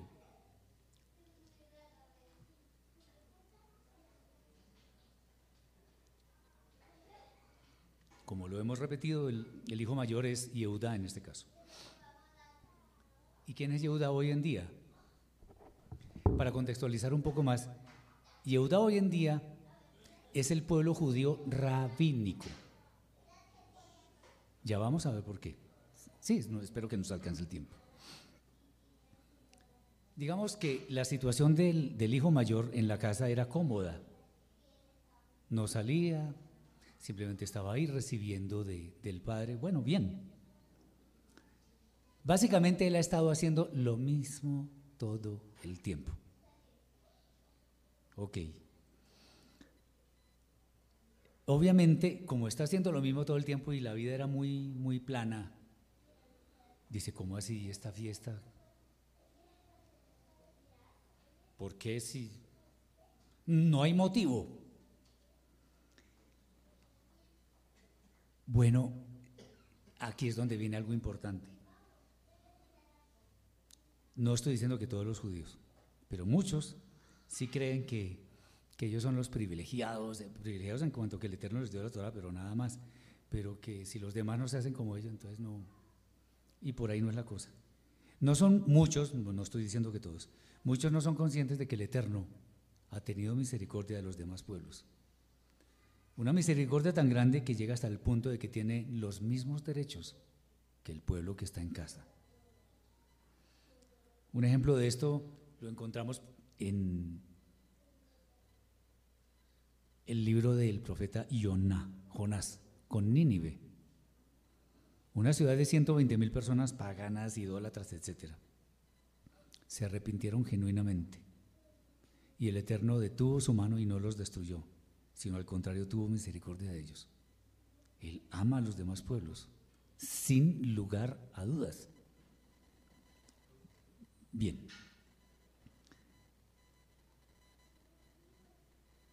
Hay algo que empieza a mostrarnos cómo ha sido la actitud del pueblo de Yehuda. En el profeta Yeshayahu, Isaías 29:13 dice, dice pues el Señor, porque este pueblo se acerca a mí con su boca y con sus labios me honra. Pero su corazón está lejos de mí y su temor de mí no es más que un mandamiento de hombres que les ha sido enseñado. Ahí hay una clave muy grande para entender cómo es ese cúmulo de normas de alajot que tiene el judaísmo y que quieren hacer ver como misbot. ¿Eso qué significa? Que si el pueblo judío ha establecido unas cosas como misbot, el Eterno aquí está diciendo, aquí, yo no me lo inventé, aquí está diciendo, que esos mandamientos son de hombres, son de hombres, el hijo mayor y todo lo que ustedes quieran, mandamientos de hombres, como eso de no comer carne con leche y esas cosas. Eso es de hombres, eso en la Torah no está. En la Torah dice, no cocerás o no cocinarás el cabrito en la leche de su madre. Ahí no dice no comerás carne con leche, ahí no dice eso. Y como no dice, pues eso no es un mandamiento. Bien. Más bien, como dice el Rab Shaul en Primera de Tesalonicenses, capítulo 5, versículo 21, dice, examinadlo todo, retened lo bueno. Así debemos hacer nosotros. Debemos ser críticos, no descalificando, sino críticos. Si esto no es palabra del Eterno, pues no es palabra del Eterno y no lo tengo que hacer ver como tal. Versículo 27. Él le dijo, tu hermano ha regresado y tu padre hizo matar el becerro gordo por haberle recibido sano. Pues yo me imagino la cara del hermano mayor cuando el papá le dice semejante cosa. O sea, él no esperaba esa respuesta tan particular. Ah, otra vez ponemos de, plano lo que pasó en Nínive. Ustedes se acuerdan que, que el profeta Jonás, el, Eterno le dijo, le dijo, vaya y predique, en 40 días Nínive será destruida. Y bueno, después de que el, el pez grande se lo tragó, dijo, bueno, mejor obedecer y fue allá de pronto como a regañadientes, en 40 días Nínive será destruida. Y ocurrió la teshuva de todas esas personas, empezando por el rey. Se arrepintieron Y el Eterno los perdonó, tuvo misericordia de ellos. Y después Yona con una rabia gigantesca, que se le secó la, se secó la planta, ¡ay! Que, alegando. Ustedes no se acuerdan cuando Moshe fue enviado por el Eterno a la presencia de Faraón y le dijo, usted va a ir donde el Faraón. Y de una vez le digo, no lo va a escuchar. Hello. Voy a ir y no me va a escuchar. ¿Para qué? Bueno, Moshe obedientemente, obedientemente fue. ¿Y qué pasó? Eso estaba minando la resistencia del faraón. Estaba aniquilando los dioses de Egipto, de Misraim, y el pueblo pudo salir victorioso, lleno de riquezas. Entonces es un proceso, es un proceso. Yonah en ese momento tenía mucha rabia, estaba iracundo. Y pues no, el Eterno, dejemos, si el Eterno quiere utilizarnos, dejemos que nos utilice, como sea. Y Él sabrá cómo muestra su gloria en nosotros, o por medio de nosotros mejor. Bien, entonces, ese, ese episodio a veces es hasta gracioso porque pues, tenía rabia y, en fin. El Eterno no quiere confesiones o no, no ve confesiones religiosas, quiere una fe genuina. Y a mí sí me gusta repetir esto, hasta la saciedad. Cuando venga el gran juez a juzgar, pondrá las ovejas a la derecha y los cabritos a la izquierda. A, las ovejas les dirá, vengan benditos de mi Padre. Porque tuve hambre y me dieron de comer, tuve sed, me dieron de beber. Tuve, estuve desnudo, me vistieron, estuve enfermo y en la cárcel y me visitaron. Y ellos le van a decir, ¿cuándo, ¿cuándo hicimos eso contigo? Cuando lo hicisteis con uno de mis hermanos más pequeños, más pequeños, conmigo lo hicisteis. Ahí nos están viendo. Y a los otros, malditos los va a llamar. Porque en lugar de hacer esto, estuve con hambre, no me dieron de comer, estuve con sed, no me dieron de beber, estuve desnudo, no me vistieron y estuve en la cárcel o enfermo y no me visitaron. Ahí no dice eh, Yeshua que el gran juez va a venir a decir, vengan benditos de mi Padre porque ustedes oraban así y se sabían la alhaja completa y no, no, eso no lo dice. Ni siquiera menciona religiones. Nada de eso. Que dice Yeshua, por sus frutos los conoceréis. Y también dice el, eh, dice el Shaliach Jacob, una fe sin obras es muerta. Yo para qué digo que creo en Yeshua si, si no me importa la gente. ¿Para qué digo que creo en Yeshua si en mi hogar soy un hipócrita? ¿Para qué digo que creo en Yeshua si no tengo amor por mi prójimo? Entonces, acordémonos que yo, por ejemplo, los puedo engañar a ustedes. En serio, los puedo engañar. Pero a Él no. Entonces tengamos en cuenta eso. Al Eterno no lo podemos engañar.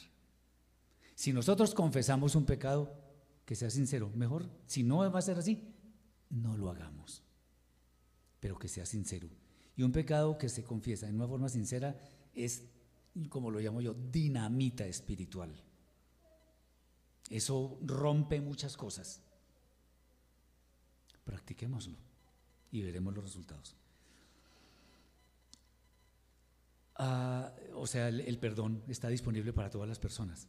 Tengamos eso en cuenta. Hay una oración en, la, en lo que llaman la amida en el pueblo judío que me parece bonita. Y en hebreo dice, kolpe, porque tú escuchas la oración de todas las bocas. Eso es absolutamente cierto. Porque entonces, ¿para qué dice Yeshua? Pedid y se os dará, buscad y hallaréis, buscad y se os abrirá. Por supuesto, con la motivación correcta. Atención, ahora siguen, siguen las cosas interesantes. Versículos 28 al 30. Pero la noticia le causó gran enojo y no quería entrar. No, pues digno. Saliendo entonces su padre le rogaba que entrase. Mas él respondiendo dijo al padre, He aquí tantos años te sirvo y jamás he desobedecido el mandamiento tuyo, y he aquí nunca me diste siquiera un cabrito para festejar con mis amigos. Mas cuando regresó, ese hijo tuyo, que consumió tus bienes con rameras, has matado para él el becerro gordo. ¿Ya están viendo la actitud? Ese. No dijo mi hermano, no, dijo ese. En una forma terriblemente despectiva. Además se prostituyó y, y o sea, él va a tener más sabiduría que el padre, pues. ¿Me entienden lo que les quiero decir? Mandamientos y sentencias de hombres. Otra cosa, aquí hay algo terrible. El hijo mayor, con esto que está diciendo ahí, yo no me lo inventé, ahí está, se está considerando meritorio ante el padre. Mala cosa. Nadie tiene mérito salvo Yeshua. Nadie. ¿De aquí hay alguien que no haya cometido un pecado alguna vez en la vida? Yo no levanto la mano ni de fundas porque... ¿Me entienden lo que les quiero decir? Nadie le da la talla al Eterno. Todos hemos pecado. No somos meritorios. No, pues yo, estaba en la casa y, y ¿por qué no me da un cabrito? Es más, el hermano mayor ni siquiera se compadeció de ese, despectivamente, ni lo miró, ¿no? Hubiera podido hacerle como una escala y decirle, ¿por qué se va? Mire que no sé qué, eso es malo. En fin, no, no, no, se fue y después sí le está haciendo reclamos al padre. Grave cosa. Atención, aquí quiero ser bien enfático en algo que me parece extraordinario. El hijo mayor literalmente estaba celoso del otro, de ese, porque el padre lo vistió con sus mejores galas, le puso anillo, mejor dicho, estaba irreconocible de cuando llegó. A ver si les suena parecido esto que voy a decir que está en el libro de Devarim, Deuteronomio 32, 21, dice, ellos me movieron a celos con lo que no es Elohim. Me provocaron a ira con sus ídolos. Yo también los moveré a celos con un pueblo que no es pueblo. Los provocaré a ira con una nación insensata. ¿Ya saben para dónde vamos? Ah, en la Torah existen muchas cosas, muchas sentencias, pero digamos lo que pasó con la división de Israel solamente fue profetizado, pero no se, se dice en detalle más que por ejemplo en, los libros de Reyes y eso, cuando sucedió la, la dispersión. Israel, si vamos al caso, cuando estaba unido, no es que haya tenido el mejor comportamiento, y me explico. Yo no sé si ustedes recuerdan el libro de los Shoftim, los jueces. Había un, vamos a decirlo así, literalmente un círculo vicioso terrible. El Eterno ponía un juez sobre el pueblo. Había paz. El pueblo se olvidaba del Eterno lo invadían las naciones extranjeras, los dejaban sumidos en la miseria espiritual. Y el pueblo, al darse cuenta de eso, volvía a clamar al Eterno. ¿Quién volvía a poner un juez? Había paz, etcétera, etcétera. Y eso fue todo el tiempo. Grave cosa. Ese es un caso. No voy a leer este pasaje que es bastante largo. Es el capítulo 23 del profeta Yehezkel habla de dos prostitutas, de dos rameras llamadas Oola y Oliva. Oola es Shomron, Samaria, o sea, lo que llamaríamos Israel. Y Oliva es Jerusalén. Solamente voy a decir algunos apartes, pero es un pasaje durísimo, contra Israel y Yehuda. Cuando su hermana llegó a ver, o Oliva llegó a ver, entonces ejerció su deseo sensual más ruinosamente que ella. O sea, Jerusalén fue peor que Shomron. Y ella siguió añadiendo a sus actos de prostitución, en fin. Y empezó a desearlos lujuriosamente ante la vista de sus ojos y procedió a enviarles mensajeros a Caldea. Mejor dicho, era el desorden más terrible. Está hablando de dos rameras. ¿Eso qué significa? Que además de que no cumplían con los dictámenes del Eterno en su Torah, estaban mezclados con el mundo, porque déjenme decirles que Yehudá también ha sido corrupta. No crean que solamente que porque está la Torah, que el Talmud y que todo eso, no, también se han corrompido. Eh, yo hice mención de esto porque, de acuerdo con, este pasaje de la parábola del Hijo Pródigo, es muy pertinente. O sea, voy a hacer algunas preguntas y nos daremos cuenta que ni Yehudá ni Israel han dado la talla ante el Eterno. O sea, pero sobre todo hablo de Yehudá, porque estamos hablando del hermano mayor que muy celoso porque el padre recibió al otro con alborozo, con alegría y lo vistió como un príncipe. Estaba celoso de eso, como si diciendo, no, pues yo he estado en tu casa siempre, no sé qué, vamos a ver si es cierto. No es abominable que algunos mandamientos de la Torah y Eudá los cambie por interpretaciones de hombre, de hombres. Carne con leche. La mesusa escrita por un escriba. Empezando porque la mesusa no es una cajita puesta en la puerta, eso no es una mesusa. Entonces, muchas cosas. No es una conducta temeraria de, por parte de Yehuda que decida establecer que la Torah está conformada por 613 misbot. Yo quisiera saber, no, no está. Es más, les voy a decir uno que no es mandamiento.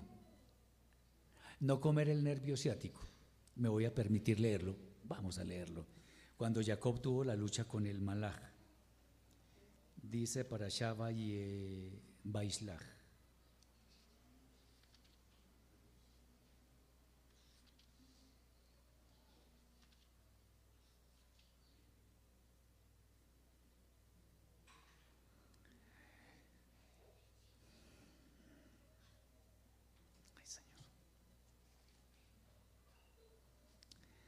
Capítulo 32, versículo 33, o 32 también. Y ya brillaba el sol cuando salió de Peniel y cojeaba de su muslo. Por eso no comen los hijos de Israel el tendón encogido en que está en la, que está en la articulación de la cadera hasta el presente, porque un ángel de Elohim se la descoyuntó a Jacob. ¿Dónde está el mandamiento? No, ellos, pero no, no es, exacto, no es mandamiento. Entonces ya vamos en, ya vamos en 612. La cuenta puede seguir bajando. Pero solamente un ejemplo. Estas son cosas judías. Y la verdad es la verdad independientemente de que, de que lo diga X, Y o Z. La verdad es la verdad. Bien.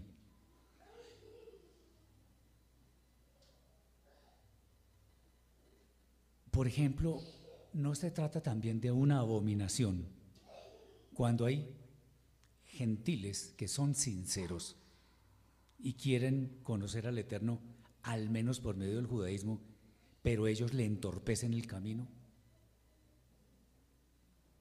Yo soy judío. No, no, Señor.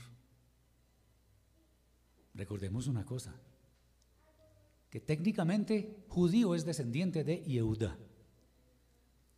Pero ¿qué significa Yehuda? Cuando Lea iba a tener su cuarto hijo con Jacob, dijo, ahora alabaré al Eterno.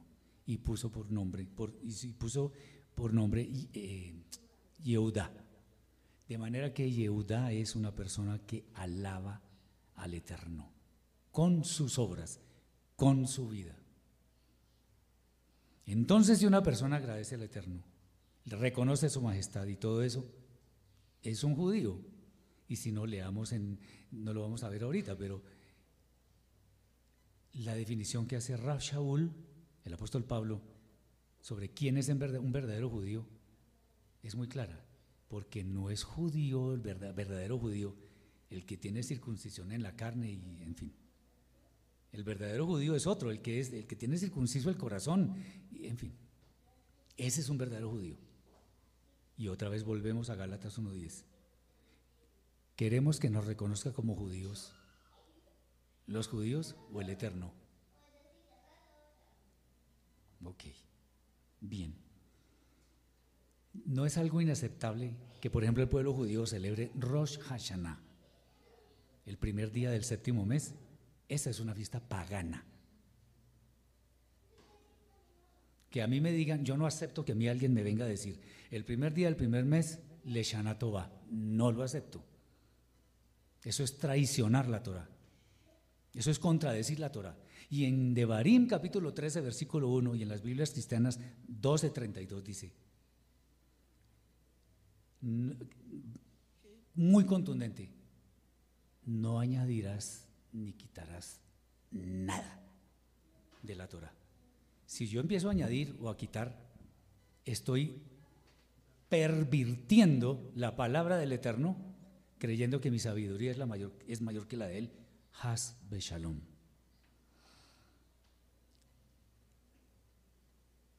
Tampoco es aceptable que se hable de méritos de las personas. Uno ve, por ejemplo, en un libro de rezos, el Sidur, uno ve que por los méritos de Abraham, de, méritos de qué o qué.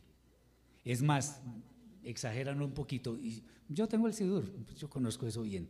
Ahí dice que por los méritos de estas velas de Shabbat. ¿Quién dijo que en Shabbat se prenden velas? ¿Dónde está escrito eso? Yo, o sea, en la Torah, ¿dónde está escrito? Y que dicen, Baruch Adonai Eloheinu melech haolam asher kitshanu b'mitzvotav betzivano leadlik ner shel Shabbat, que nos has ordenado encender las velas del Shabbat. ¿Dónde ordenó eso? No, no, no. Eso no está escrito. Más bien, si ustedes quieren, ahora prender velas no es malo, pero no crean que es un mandamiento. Y si van a hacer alguna, alguna verajá, alguna bendición, yo lo hago a mi manera. Y es, bendito eres tú, eterno nuestro Elohim, Rey del universo, que nos has santificado con tus mandamientos. Cuando decimos, y nos has ordenado encender las velas del chaval, lo estoy diciendo mentiroso a él porque eso no es un mandamiento. Entonces, más bien, que nos has santificado con tus mandamientos y nos has, nos has ordenado acordarnos del Shabbat para santificarlo. Eso sí está escrito. ¿Van conmigo? Bien. Entonces, pues podemos decir muchas cosas en las cuales el judaísmo rabínico se ha equivocado terriblemente. Las famosas siete leyes de Noah. ¿Eso dónde está? Eso no existe. Existen los, esos siete mandamientos, sí están en la Torah, pero está uno por aquí, otro por allá, en fin. ¿Dónde está el código de las siete leyes para los gentiles? Eso no existe. Además, eso lo que hace es segregar a los gentiles. No, ustedes solamente con cumplir esto y ya, ya. Y yo sí cumplo toda la Torah. No, señor. Así no es. Ya como les dije, la fiesta de Rosh ¿no? Bueno, sí, hermano, adelante.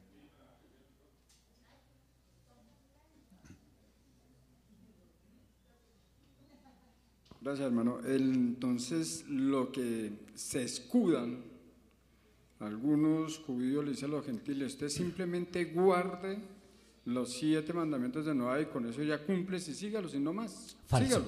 Falso totalmente. Y hay los muchachos que no entienden los señores cristianos y todo dicen, no, yo sigo ello porque los judíos me dijeron que siguiera eso. No, y ya le voy a responder según la escritura. Mire, mis hermanos, aquí está la respuesta, y esa no me la inventé yo. Eso está escrito. En el libro de Hechos, Geburut, capítulo 15, en el concilio de Jerusalén, dice lo siguiente, no lo voy a leer, sino solamente lo pertinente, versículos 19 al 21. Por lo cual yo juzgo que no interpongan tropiezos a quienes de entre los gentiles se convierten a Elohim, sino escribirles que se aparten de contaminaciones de ídolos, de fornicación, de estrangulado y de sangre. Cuatro cositas. ¿Son suficientes? No, porque el versículo 21 nos explica, nos da la claridad. Porque Moshe desde tiempos antiguos tiene en cada ciudad quien lo predique en las sinagogas. Déjenme decirle que los judíos, perdón, los gentiles también iban a las sinagogas, no todos, pero iban a las sinagogas, donde es leído cada día de Shabbat. ¿Qué significa Moshe? Es leído. Hay una cosa que ustedes creo que conocen que se llama parashá. La enseñanza de cada Shabbat. Eso, entonces, el gentil al estudiar la parashá, al, absorber la, enseñanza de un maestro, ¿qué va a pasar? Va a aprender. Y si está asistiendo allá porque quiere, porque le, entonces va a querer más y más y más. Entonces, un proceso que podríamos decir que valdría la pena es esas cuatro leyes primero. Segundo, entonces ahora empiece a mirar los diez, las diez palabras. Aseret Adevarim. No son diez mandamientos, son como catorce, pero bueno, digámoslo así. Y después de eso, en la medida en que vaya aprendiendo Torah, va viendo qué le es pertinente y qué no. Ojo con esto. Recordemos, ¿por qué digo que lo que, le, lo que le corresponde a cada uno? Porque resulta que en tiempos de el Rab Shaul, ya estaba entrado en años, él tenía dos discípulos que eran Timoteo y Tito. Timoteo era judío, Tito no. Por tanto, Timoteo fue circuncidado en la carne, Tito no lo fue. Y el que está circuncidado en la carne tiene más obligaciones que el otro, pero igual son hijos del Eterno, forman parte de Israel, solo que unos tienen más responsabilidad que otros, pero ambos son igualmente amados. ¿Me están entendiendo lo que les quiero decir? Entonces hay cosas que son pertinentes y cosas que no. Sí, mi hermana. Ya que el More está tocando este tema, eh, con referencia a Hechos 15 y con las leyes de, de Noac. Y ahí en la parte que usted estaba leyendo del, el 21, bueno, de Chabad en Chabad, uno va aprendiendo, ¿sí o no? Y el hombre debe circuncidarse después de que ya conoce y él lo quiere hacer, ¿no? Tito no fue circuncidado. Sí, Tito no fue circuncidado, sí. La respuesta, la respuesta es no a no ser, a, no ser que él sepa de manera inequívoca que pertenece a alguna de las tribus de Israel. Ahí sí lo tiene que ser porque eso es obligatorio. ¿Sí? Eh, entonces, en Ezequiel 44.9 creo que dice que ningún incircunciso entrará al templo. Eso es una visión, por lo tanto no es literal. Entonces, el hombre puede seguir y sin necesidad de que se, se, haga la circuncisión. No lo digas con esa cara. sí, porque hay hombres que ellos desean hacerse la circuncisión. Si aquí hay alguien que dice que se tiene que circuncidar, está en el sitio que no es. No hay que circuncidarse. No. solamente con la circuncisión del corazón. Por supuesto. No más. Pero ojo, vuelvo y repito y entonces cuando haya otra vez templo, entonces así yo, pienso y en lo que hemos estudiado, eh, ese pasaje pues dice que, que, cuando haya templo entonces... No, ese pasaje no tiene nada que ver con un tercer templo, es una visión.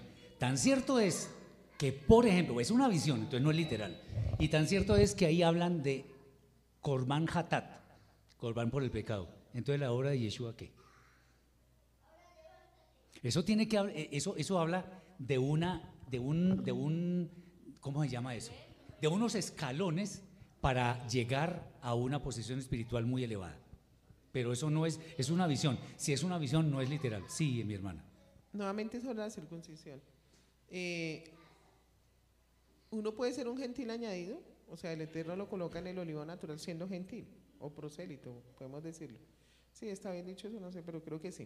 Eh, eh, Romanos eh, capítulo 11, fuimos injertados entre las ramas. por la circunstancia donde el Eterno le revela a la persona, o sea, al varón, de que es de alguna de las tribus de Israel, Se tiene que, circuncidar, inmediatamente. El mismo Eterno le revela al varón. Por supuesto, Él utiliza los medios que los tiene todos, absolutamente Totalmente. todos. Y la persona tiene que obedecer.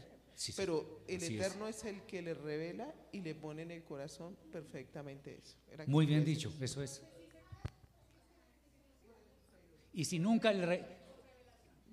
Sí, pero es que la revelación no es que yo me soñé o que no, no, eso tiene que ser verificado, eso no es, pero... No, no. No, es que no, es que no tomemos tan livianamente la revelación, eso es una cosa seria y tiene que ser examinada por alguien, eso no es, el Señor me dijo, el Señor me habló, el Señor me inquietó, no, así no es, no es, porque eso sí se presta es para manipulaciones. Lo digo con todo el respeto, todo el cariño, pero no es así. La revelación no es que puso en mi corazón, pues sí, el, Eterno pone en nuestro corazón que ayudemos al prójimo, que todo, pero la circuncisión, ah, difícil, compruébeme que es de Israel. Si Él pone en nuestro corazón, de alguna forma nos tiene que revelar dónde está que nosotros somos hijos de Israel, si no, no. Porque eso es lo que está escrito. Los hijos de Israel se tienen que circuncidar en la carne, hijos de Israel en la carne. Eso es. Sí. Ah, mi hermano. Ah, bueno, en el concilio de Jerusalén exactamente el tema de la circuncisión vino por salvación. O sea, el tema de circuncisión no es para salvación. Exactamente cuando se, se da el dictamen de que por ahora no les ponga peso a las personas que están entrando, ¿sí? Eh, pero al final dice que cuando ellos vayan a la sinagoga en Shabbat van a aprender y van a llegar a un punto donde se pueden convencer si sí o si no. Correcto. Bueno, entonces, la pregunta mía es, Israel es el pueblo del Eterno, Israel tiene una identidad única, que es la Torah. Israel tiene una identidad. Yo me pregunto, si Israel tiene una identidad, yo no puedo personalmente decir, podemos tener gente con circuncisión y gente sin circuncisión, porque la circuncisión hace parte de la identidad de Israel. Ahí me quedo yo.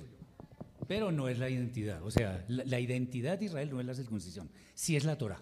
No, la circuncisión no es. Porque si nosotros somos conciudadanos de los santos sin circuncidarnos, somos conciudadanos de los santos porque está establecido. Además, el Rab Shaul dice, fuiste llamado siendo incircunciso, quédate así. Él lo dice. Eso lo dijo para, para no frenar al gentil de que creyera en el Mesías. Le dijo, por ahorita, si usted tiene circuncisión, crea. Si no la tiene, también. Para creer en el Mesías no necesita ni la una ni la otra. ¿Dónde está escrito que fue para eso? ¿Dónde está escrito? Sí. Pues en el Concilio de Jerusalén. No, eh, eh, ahí, dice. Porque los judaizantes decían una cosa, pero Rab Shaul dijo no, no les ponga tanto peso. exacto, pero él tenía, él tenía, él tenía la rúa del Eterno. Y el, el, asunto es, la circuncisión no es obligatoria. Y es más, en el momento en que vivió Shaul tenía mucha más claridad de la Torah. ¿Por qué no circuncidó a Tito? Es muy sencillo. O sea, es, era un gentil no tiene obligación de circuncidarse, salvo, vuelvo y repito, que el Eterno muestre de alguna forma incontrovertible que es hijo de una de las tribus de Israel. Es eso. No, O sea, no existe otra forma.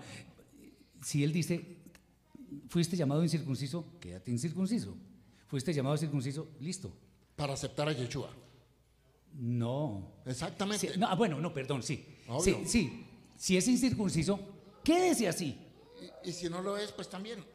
No importa, pero el asunto es, nadie está obligando ni se está suponiendo que hay que circuncidarse. No, en ninguna parte. No, eh, perdón, a lo que yo voy es, si Abraham tuvo que circuncidarse y yo soy... No, por Así a mí me cobija la bendición de Abraham por circuncisión. No, no, no, no, no. Entonces... No, no, no, no, eso ya es interpretación. Ah, porque eso es interpretación, porque son en ninguna parte dice que por ser descendencia de Abraham tengo que circuncidarme, porque entonces estaríamos violando la Torah, porque ahí dice, si sois del Mesías ciertamente descendencia de Abraham sois y herederos según la promesa. Pero ahí dice los gentiles, en cuanto a la carne, también sois conciudadanos de los santos. Y no me está diciendo que me circuncide por ninguna parte. No dice, pero hay una cosa implícita. Si yo soy seguidor de Yeshua, no tengo que circuncidarme. Bueno, entonces yo hago algo que Yeshua diferente que hizo él. Porque si él se circuncidó. No, porque yo no soy de la casa de Israel ni de Judá como gentil. Pero es que estamos hablando de pertenecer al pueblo de Israel, eh, de obediencia a la Torah. La Torah implica que si yo quiero ser parte del pueblo de Israel tengo que estar circuncidado. Si no, no, porque la conversión desde la época de Yeshua, desde antes de Yeshua, existía la conversión y la conversión tenía que ser por circuncisión para varones. O sea que Pablo no tiene razón. Bueno, no, a lo que yo voy es que, ¿por qué se hizo un concilio uno de Jerusalén? Se, uno, se puede circuncidar con la motivación correcta. esa es circuncisión del corazón. No, no, no, circuncidarse en la carne, sabiendo que tiene que cumplir toda la Torah, pero eso es otra cosa. Señor. Mi hermano, eh, yo tengo dos puntos, y lo digo por la parte personal. Cuando yo acepté la circuncisión, porque a mí nadie me motivó o nadie me dijo, debe hacerse la circuncisión, era yo quien la buscaba. Me acuerdo tanto que en ese entonces nuestro Moré, Johanna Bar Moré, me decía, ¿es por emocionalismo o es porque usted lo desea? Y llegó el momento en que dije, yo quiero hacerla. ¿Por qué?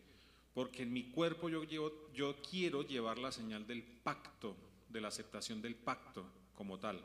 Porque yo quiero pertenecer al pueblo de Israel.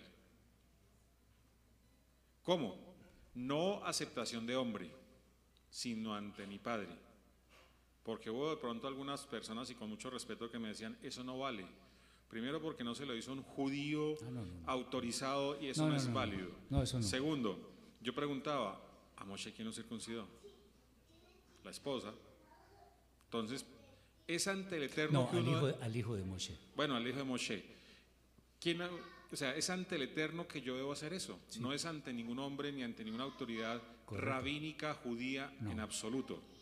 Por ende, para mí, respetuosamente, la circuncisión se va a hacer es por convicción propia ante el Eterno. por, eso, por eso estoy diciendo, con la motivación correcta. Yo también lo soy. Correcto. Y lo hice con la misma motivación. Pero no buscando cosas. O sea, yo pertenezco a Israel circunciso o sin circuncidarme. Correcto. Eso, eso no tiene nada que ver. Lo hice por mi padre básicamente, Padre del cielo. El segundo punto es con respecto a las siete leyes. Las siete leyes no lo puedo llamar yo las siete leyes de Noah o que ven Yehudá o que ven Abraham ni nada de esas cosas. ¿Por qué? Porque eso efectivamente es, es ser eh, despectivo, excluyente. Sí. Yo lo tomaría como las siete leyes, pero de una u otra forma viéndolo con otra óptica, que es la forma de traer al nuevo creyente bajo, bajo una dirección completamente hacia la Torah.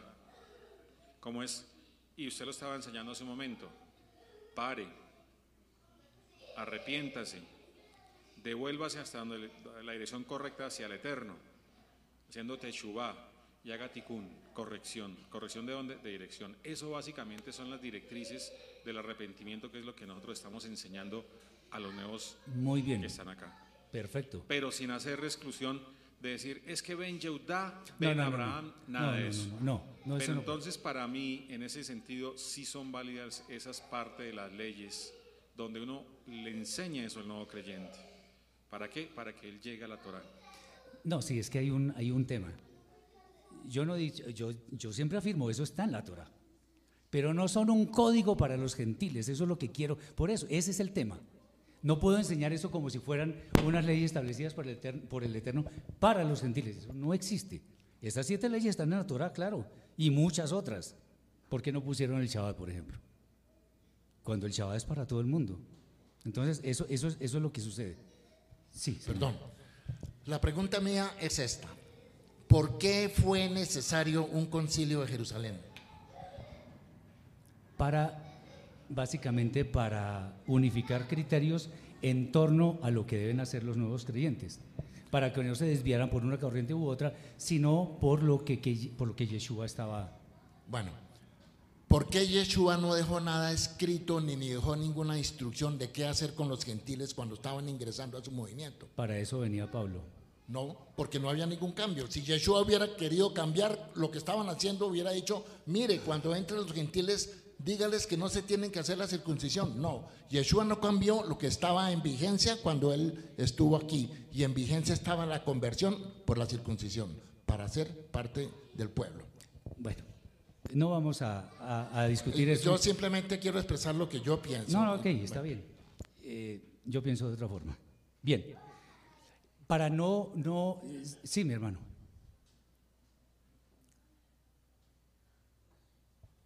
More, eh, dice que, pues yo hebreo no sé, pero dice que gentil es gentes de otras naciones. Sí. Si si Efraín fue a otras naciones, y si Efraín es perteneciente a Israel, porque a ellos se les llama gentiles, o ellos no son gentiles. Es básicamente por la asimilación, porque efectivamente están esparcidos en todo, el mundo. Pero ¿quién puede decir, este es de Efraín, este no? Sí, no, claro, por supuesto. Pero no se sabe a ciencia cierta uno y otro a quién pertenece. Ahora, el Eterno sí va, va a poner en orden eso, porque Él dice que va a traer a sus esparcidos, los va a repatriar. Eso está escrito. Entonces, una persona que cree en Yeshua y es hacedor, imitador de Yeshua, a esa persona, ¿cómo le llama?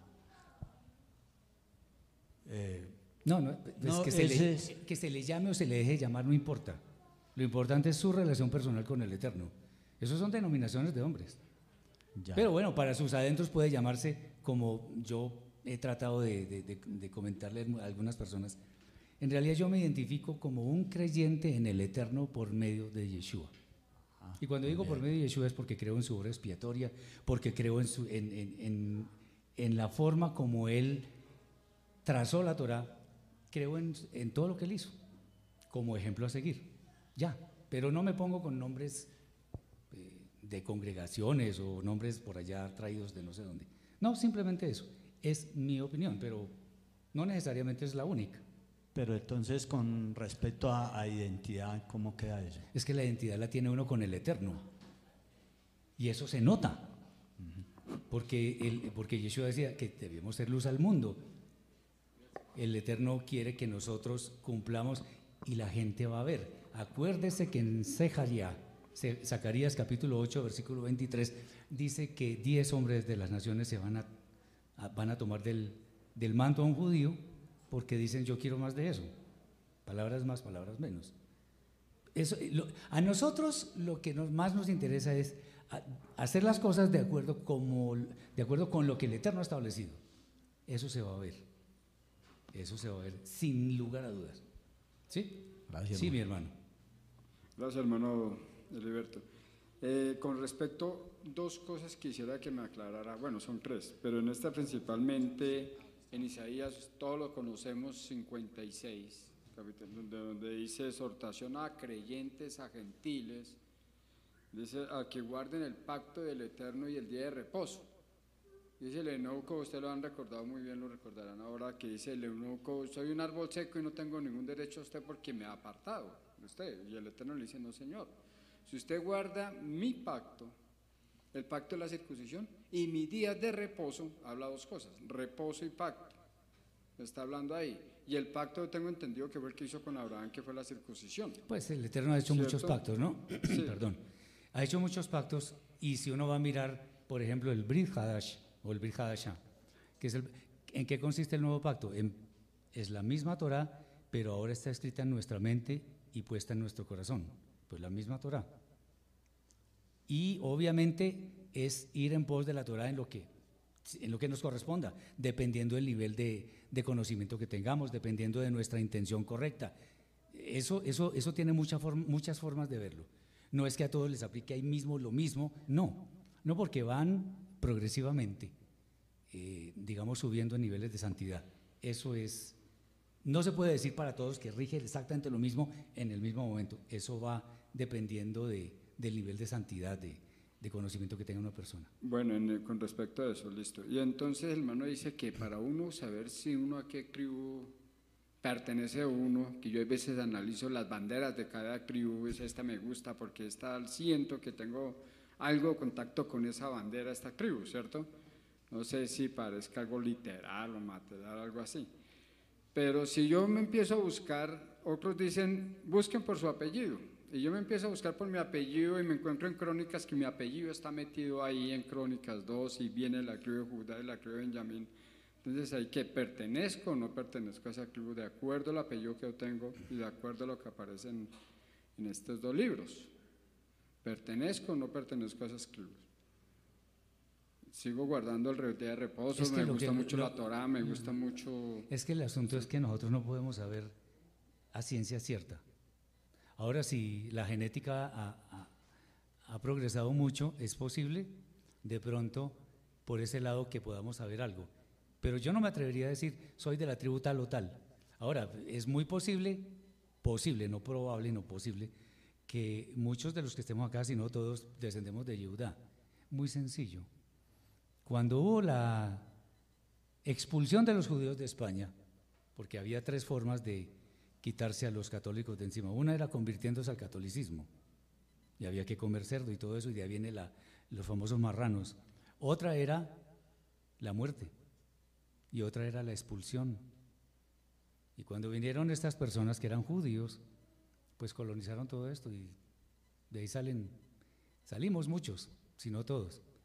Entonces, en esa época, cuando se estaban escondiendo, eh, por ejemplo, eh, como era muy fácil conocer a los judíos, entonces Abraham ben Ixhak o Dan ben Yehezkel o cosas de ese estilo. El Ben, hijo de, delataba, digámoslo así, a los, a los judíos. Entonces, ¿qué hicieron? Ah, vamos a inventarnos algo. Usted es hijo de Rodrigo, entonces usted va a ser Rodríguez. Usted es Fernando Fernández. Ramiro Ramírez, y así sucesivamente. Entonces, todos esos apellidos son judíos. García, Castellanos, las cosas de la naturaleza, puentes, eh, casas, castillo, flores, todo eso es judío. Todo eso es judío. Sí, señor. Eh, eh, perdón. ¿Sí está claro? Entonces, pero, pero no podemos decir no somos de deuda porque de pronto, de pronto descendemos de más de una tribu. Entonces, ¿cuál? Exacto. No se sabe. Bueno, y eh, bueno, con respecto a eso, con respecto, entonces yo digo, bueno, yo, yo me identifico porque vengo y, y, me encuentro que los apellidos los encuentro ahí desde hace años y vienen los judíos y le, me dijo la otra es el rabino Alfredo Gosmino, no, pues usted pertenece a esta tribu. Sabemos por su forma de querernos, de amarnos, de ayudarnos y todo eso acá y su apellido también está acá y lo busqué en una, ellos tienen un libro verde que llaman la Biblia 1 y 2 y me lo mostraron, me dijeron, mire lo que significa su apellido. Entonces dije, no, pues ahí va más. Puede ser, pero en el, por ahora son conjeturas, no hay certeza absoluta. Sí, son investigaciones que sirven y de pronto lo pueden acercar uno a, ese tema. Pero decir que ahí está la verdad revelada, pues tampoco. ¿Y la sangre tira o no tira? ¿Sí? ¿La sangre llama tira o no tira? No, eso es, eso es un dicho ahí, tira pero por, para los hermanos y eso. Porque si, si se trata, por ejemplo, de defender una comunidad, también tira la sangre. Y entonces no, no, y no tenemos el mismo apellido. Sí. Y ni siquiera porque en el ejemplo que daba el Morey, el hermano no defendió al hermano. Ah, ah, por ejemplo. Y son hermanos. Y son hermanos. Sí. Entonces la sangre no siempre tira. Eh, sí, mi hermano. More, eh, cambiando de tema, todo ya fue escrito. ¿Qué significa todo fue escrito? Eh, digamos, lo del Eterno ya todo fue escrito. Sí, es, es, es suficiente lo que... El, eh, ¿Vienen nuevos profetas? La profecía existe. Fíjese que, que el Rab Shaul dice que el Eterno reparte según él quiera para provecho. Entonces él puede la profecía puede ser en algún instante especial para algún propósito especial. Ahora, que haya profetas, como algunos se autodenominan, pues no es tan, tan claro. Pero el Eterno sí da el don de profecía en algún momento. Y si lo quiere dar por mucho tiempo, por supuesto, claro, eso existe. Sí, mm, absolutamente. Otra pregunta, ah, More. Eh, eh, cuando el profeta eh, profetizó sobre los huesos secos, ¿eso, fue, ¿eso es una alegoría o fue una realidad? No, es, es alegoría en cuanto a huesos que se levantan con carne y todo, pero es realidad en cuanto que ahí dice, esos huesos secos son la casa de Israel. Estábamos muertos espiritualmente y renacimos porque el Eterno nos dio el Espíritu. Pero, pero eh, eh, digamos literalmente o físicamente eso sucedió. No, ah, ok, no, correcto. Perdón, la hermana tenía. Ah, bueno, adelante. Sí, ah, bueno. Adelante, Joseph. Bueno, antes que nada, eh, gracias por abrirme las puertas en esta casa de la Torah, principalmente a mi anfitrión, Moshe. Eh, pues tocando un poco el tema de mi punto de vista, ¿no? Yo también estoy aprendiendo, así como, como todos. Eh, pienso que Rab Shaul no prohíbe la Brit Milá, mm, más sin en cambio pienso que es más este, exigente aquel que quiere hacerse la Brit Milá, porque le dice cumplirá todos los preceptos de la Torah, ¿cierto? Correcto. Eh, pienso estar de acuerdo con el More que estás poniendo la, la enseñanza, porque en ese, dicen los historiadores que en esa época sí se sabía de qué tribu se procedía, ¿no? Entonces era muy fácil ubicarlos. Hoy en día es muy complicado decir, yo pertenezco a esta casa, pertenezco a otra, a otra casa. Eh, al mismo, a la misma casa de Judá se le perdió el sacerdocio, pienso que en su gran mayoría todos lo saben acá. Eh, obviamente hay sacerdocio disperso, como también las, las otras 11 tribus, ¿verdad? Eh, eh, obviamente nosotros, eh, ¿qué más quisiéramos tener esa identidad, hacernos la Brit Milá bajo todos los preceptos de la Torah? Eh, Rab Shaul no la prohíbe, más tampoco la, la obliga. La obliga. obviamente, como, escuchando aquí a algunos este, hijos de la Torah que se han expresado, pues lo más padre es este, hacerse la Brit Milá, ¿no? Por un orgullo ah, y descendientes hijos de la Torah más no es una, en mi punto de vista es muy bonito eh, hacerse la Brit Milá bajo esa percepción, más no es un no es un, someternos, ¿no? Correcto. Y ante todo, muchas gracias, Shabbat Shalom, ha sido muy buena onda conocerlos. Muy bien. No hemos terminado todavía. Ah, ah bueno, sí, adelante. Bueno, respecto a lo que el More dijo, eh, primero que todo, pues agradecerle a, a Moshe y a todos ustedes por el recibimiento que nos dieron a mi hermano a mí porque la verdad nosotros hemos ido a, a varias comunidades y pues este recibimiento que nos dieron a nosotros fue muy acogedor y, y muy bonito. Eh, bueno, respecto a lo que hablaba el More y a, lo, y a la parábola que estábamos tratando, para mí es más esencial lo que decía el More, como el hijo que conoció lo más malo y lo más profundo quería volver al padre sin importarle, en cierto modo, pues es que en ciertos momentos de nuestra vida no nos importa si somos gentiles o somos judíos, judíos, sino que realmente queramos el amor y lo que viene del Eterno, sin, necesidad de, de estigmatizarnos. O sea, en este momento, o sea, es importante tener nuestra identidad y saber que somos, pero la identidad de nosotros es el Eterno, es la Torah. No si soy de cierta si soy de... de tal o cual tribu o algo así. De tal o cual tribu.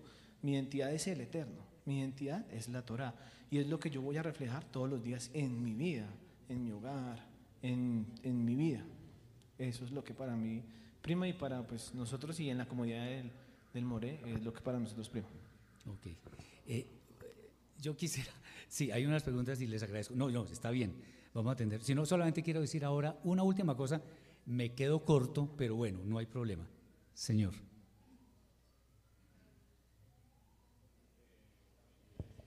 Morir. Ay, mi hermana, por... Bueno, no, está bien. La se enfoca en cosas como yo quiero ser de tribu, tribus, o sea, lo más importante es enfocarse en su relación con el Padre que eso es lo que lo va a hacer crecer y él seguramente no sé qué forma utilizará. Amén, así es. Después va a decirle, cuando usted ya esté abriendo otra vez los, los 12 surcos que yo digo, se va a volver, no lo va a volver a abrir a todos, porque él va a volverlo a hacer, él nos va a decir cuál es la tribu, no nos preocupemos por eso, preocupemos por agradarle, por seguir su Torah, por ir creciendo, que haya una relación personal con él. eso es. lo que quería decir. Bien. Sí, mi hermano. Yo creo que un punto que ha resaltado el More es, o sea, el tema de las acciones y de la relación, pues es algo íntimo, pero el, o sea, claramente las acciones son las que marcan también ese, ese nivel de santidad, ese compromiso, ese aprendizaje. Entonces, la la, yo como la tomé, yo pues la tengo, eh, y también fue algo personal en mi relación con el Eterno, o sea, no es, algo que, que, se reveló y, y digamos que está un, en, un, la, en un momento de, o refleja mi relación con Él, pero el día a día de la Torah es mi relación con mi esposa, con mis hijas, con mis hermanos. Que es de hecho la relación con el Eterno también. Que es la relación con el Eterno. Entonces es como todo ese contexto que... Correcto, muy bien. Mi hermano, sí.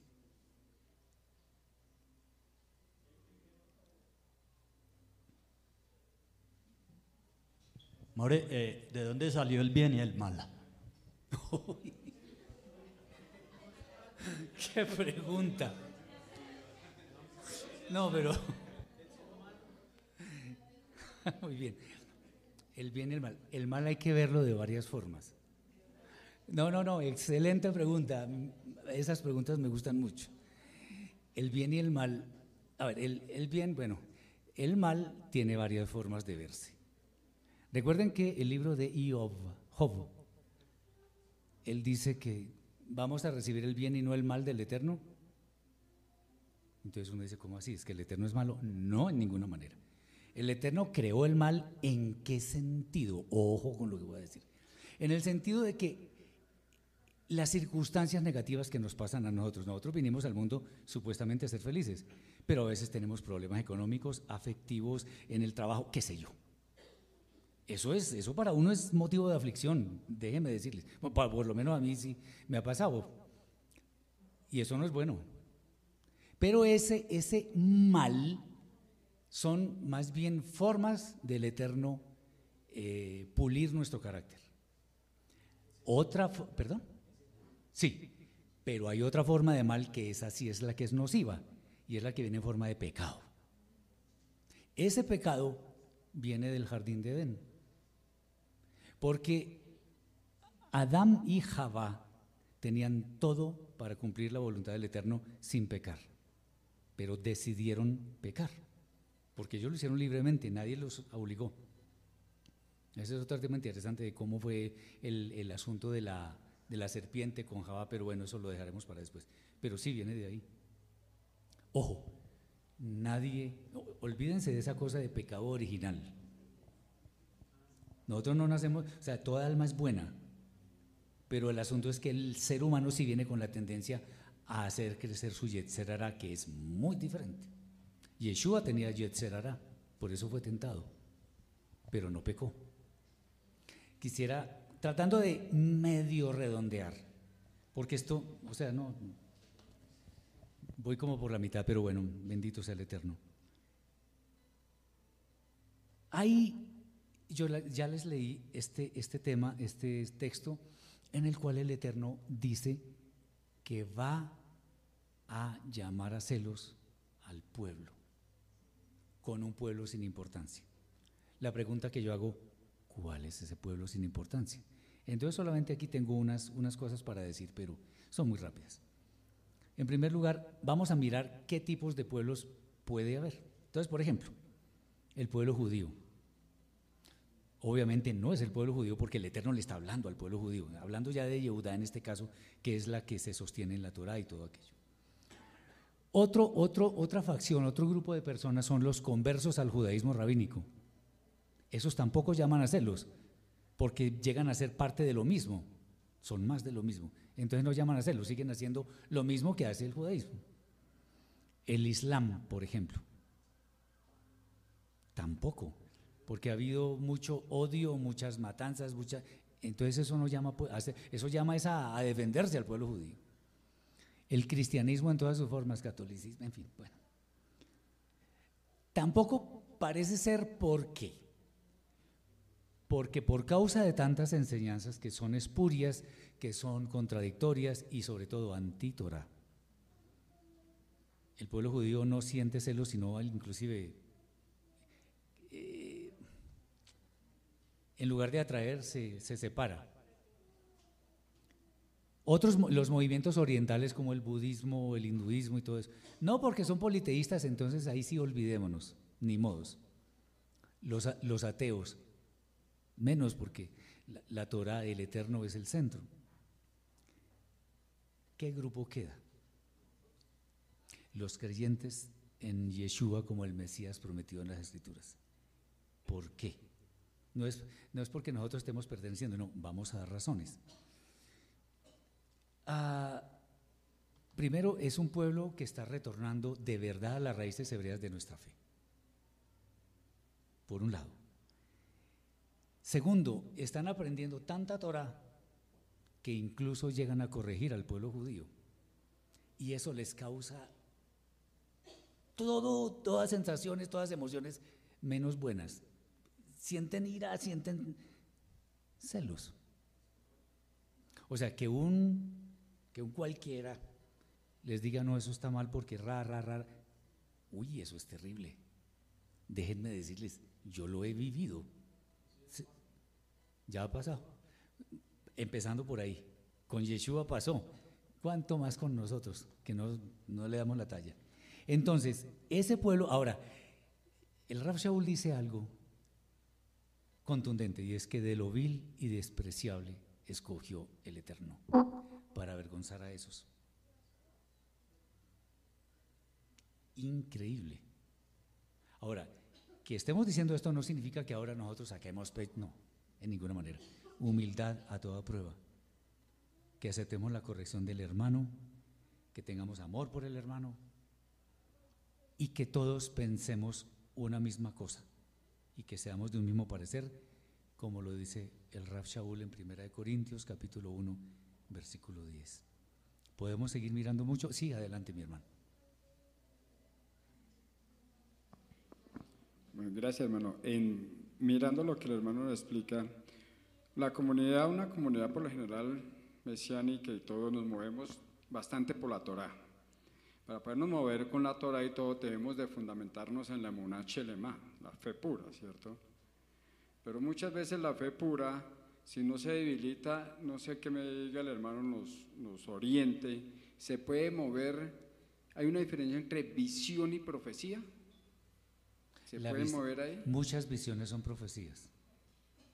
Y se puede seguir moviendo, por lo menos, digamos acá, en la comunidad. En no, la eso, puede, eso puede existir. Lo que pasa es que tengamos cuidado con eso, porque no todo sueño viene del Eterno. Y una visión no necesariamente corresponde a, una profecía, pero sí puede ser. Lo importante es que nosotros tengamos la suficiente humildad para reconocer que de pronto un sueño no viene del Eterno, porque se puede prestar para manipulación. De hecho, déjenme decirles que los sueños, si vienen del Eterno, deben ser confiados a alguien que los pueda interpretar en una forma responsable. No puede ser que cualquier persona diga, ah, eso, eso, eso, eso, eso le va a pasar tal cosa o tal otra. No, no podemos ser así. Acuérdense que lo que dijo Joseph al, al, panadero y al, y al copero se cumplió rigurosamente. Ahora, no es que necesariamente lo que diga cualquier persona se va a cumplir, no, pero seamos responsables porque cuando se trata de temas de la fe tenemos que ser muy cuidadosos. Entonces eso les dejo. Pues no alcanzamos a, cumplir todo el tema por limitaciones de tiempo, pero como siempre yo les agradezco la atención, la confianza, las preguntas, me siento como en mi casa. Gracias a todos los hermanos por participar.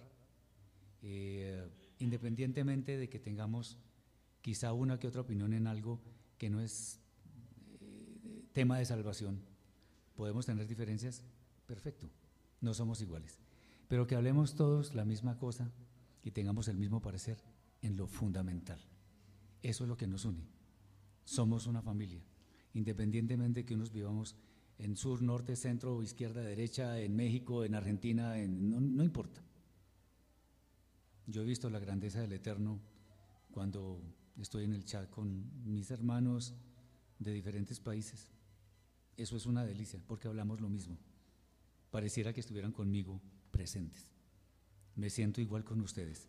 Les agradezco de verdad la atención que me han prestado. Yo soy quien les debe agradecer por todo, por acogerme con el amor que lo han hecho y, espero que si el Eterno lo permite, pues no sea la última ocasión y que estemos en contacto. Muchas bendiciones y ya casi Shavuatov. Shavuatov, mis hermanos. Los hermanos en línea le damos las gracias por su sintonía. Nos veremos en el próximo Shabbat, si el Padre lo permite. Bendiciones y Shavuatov.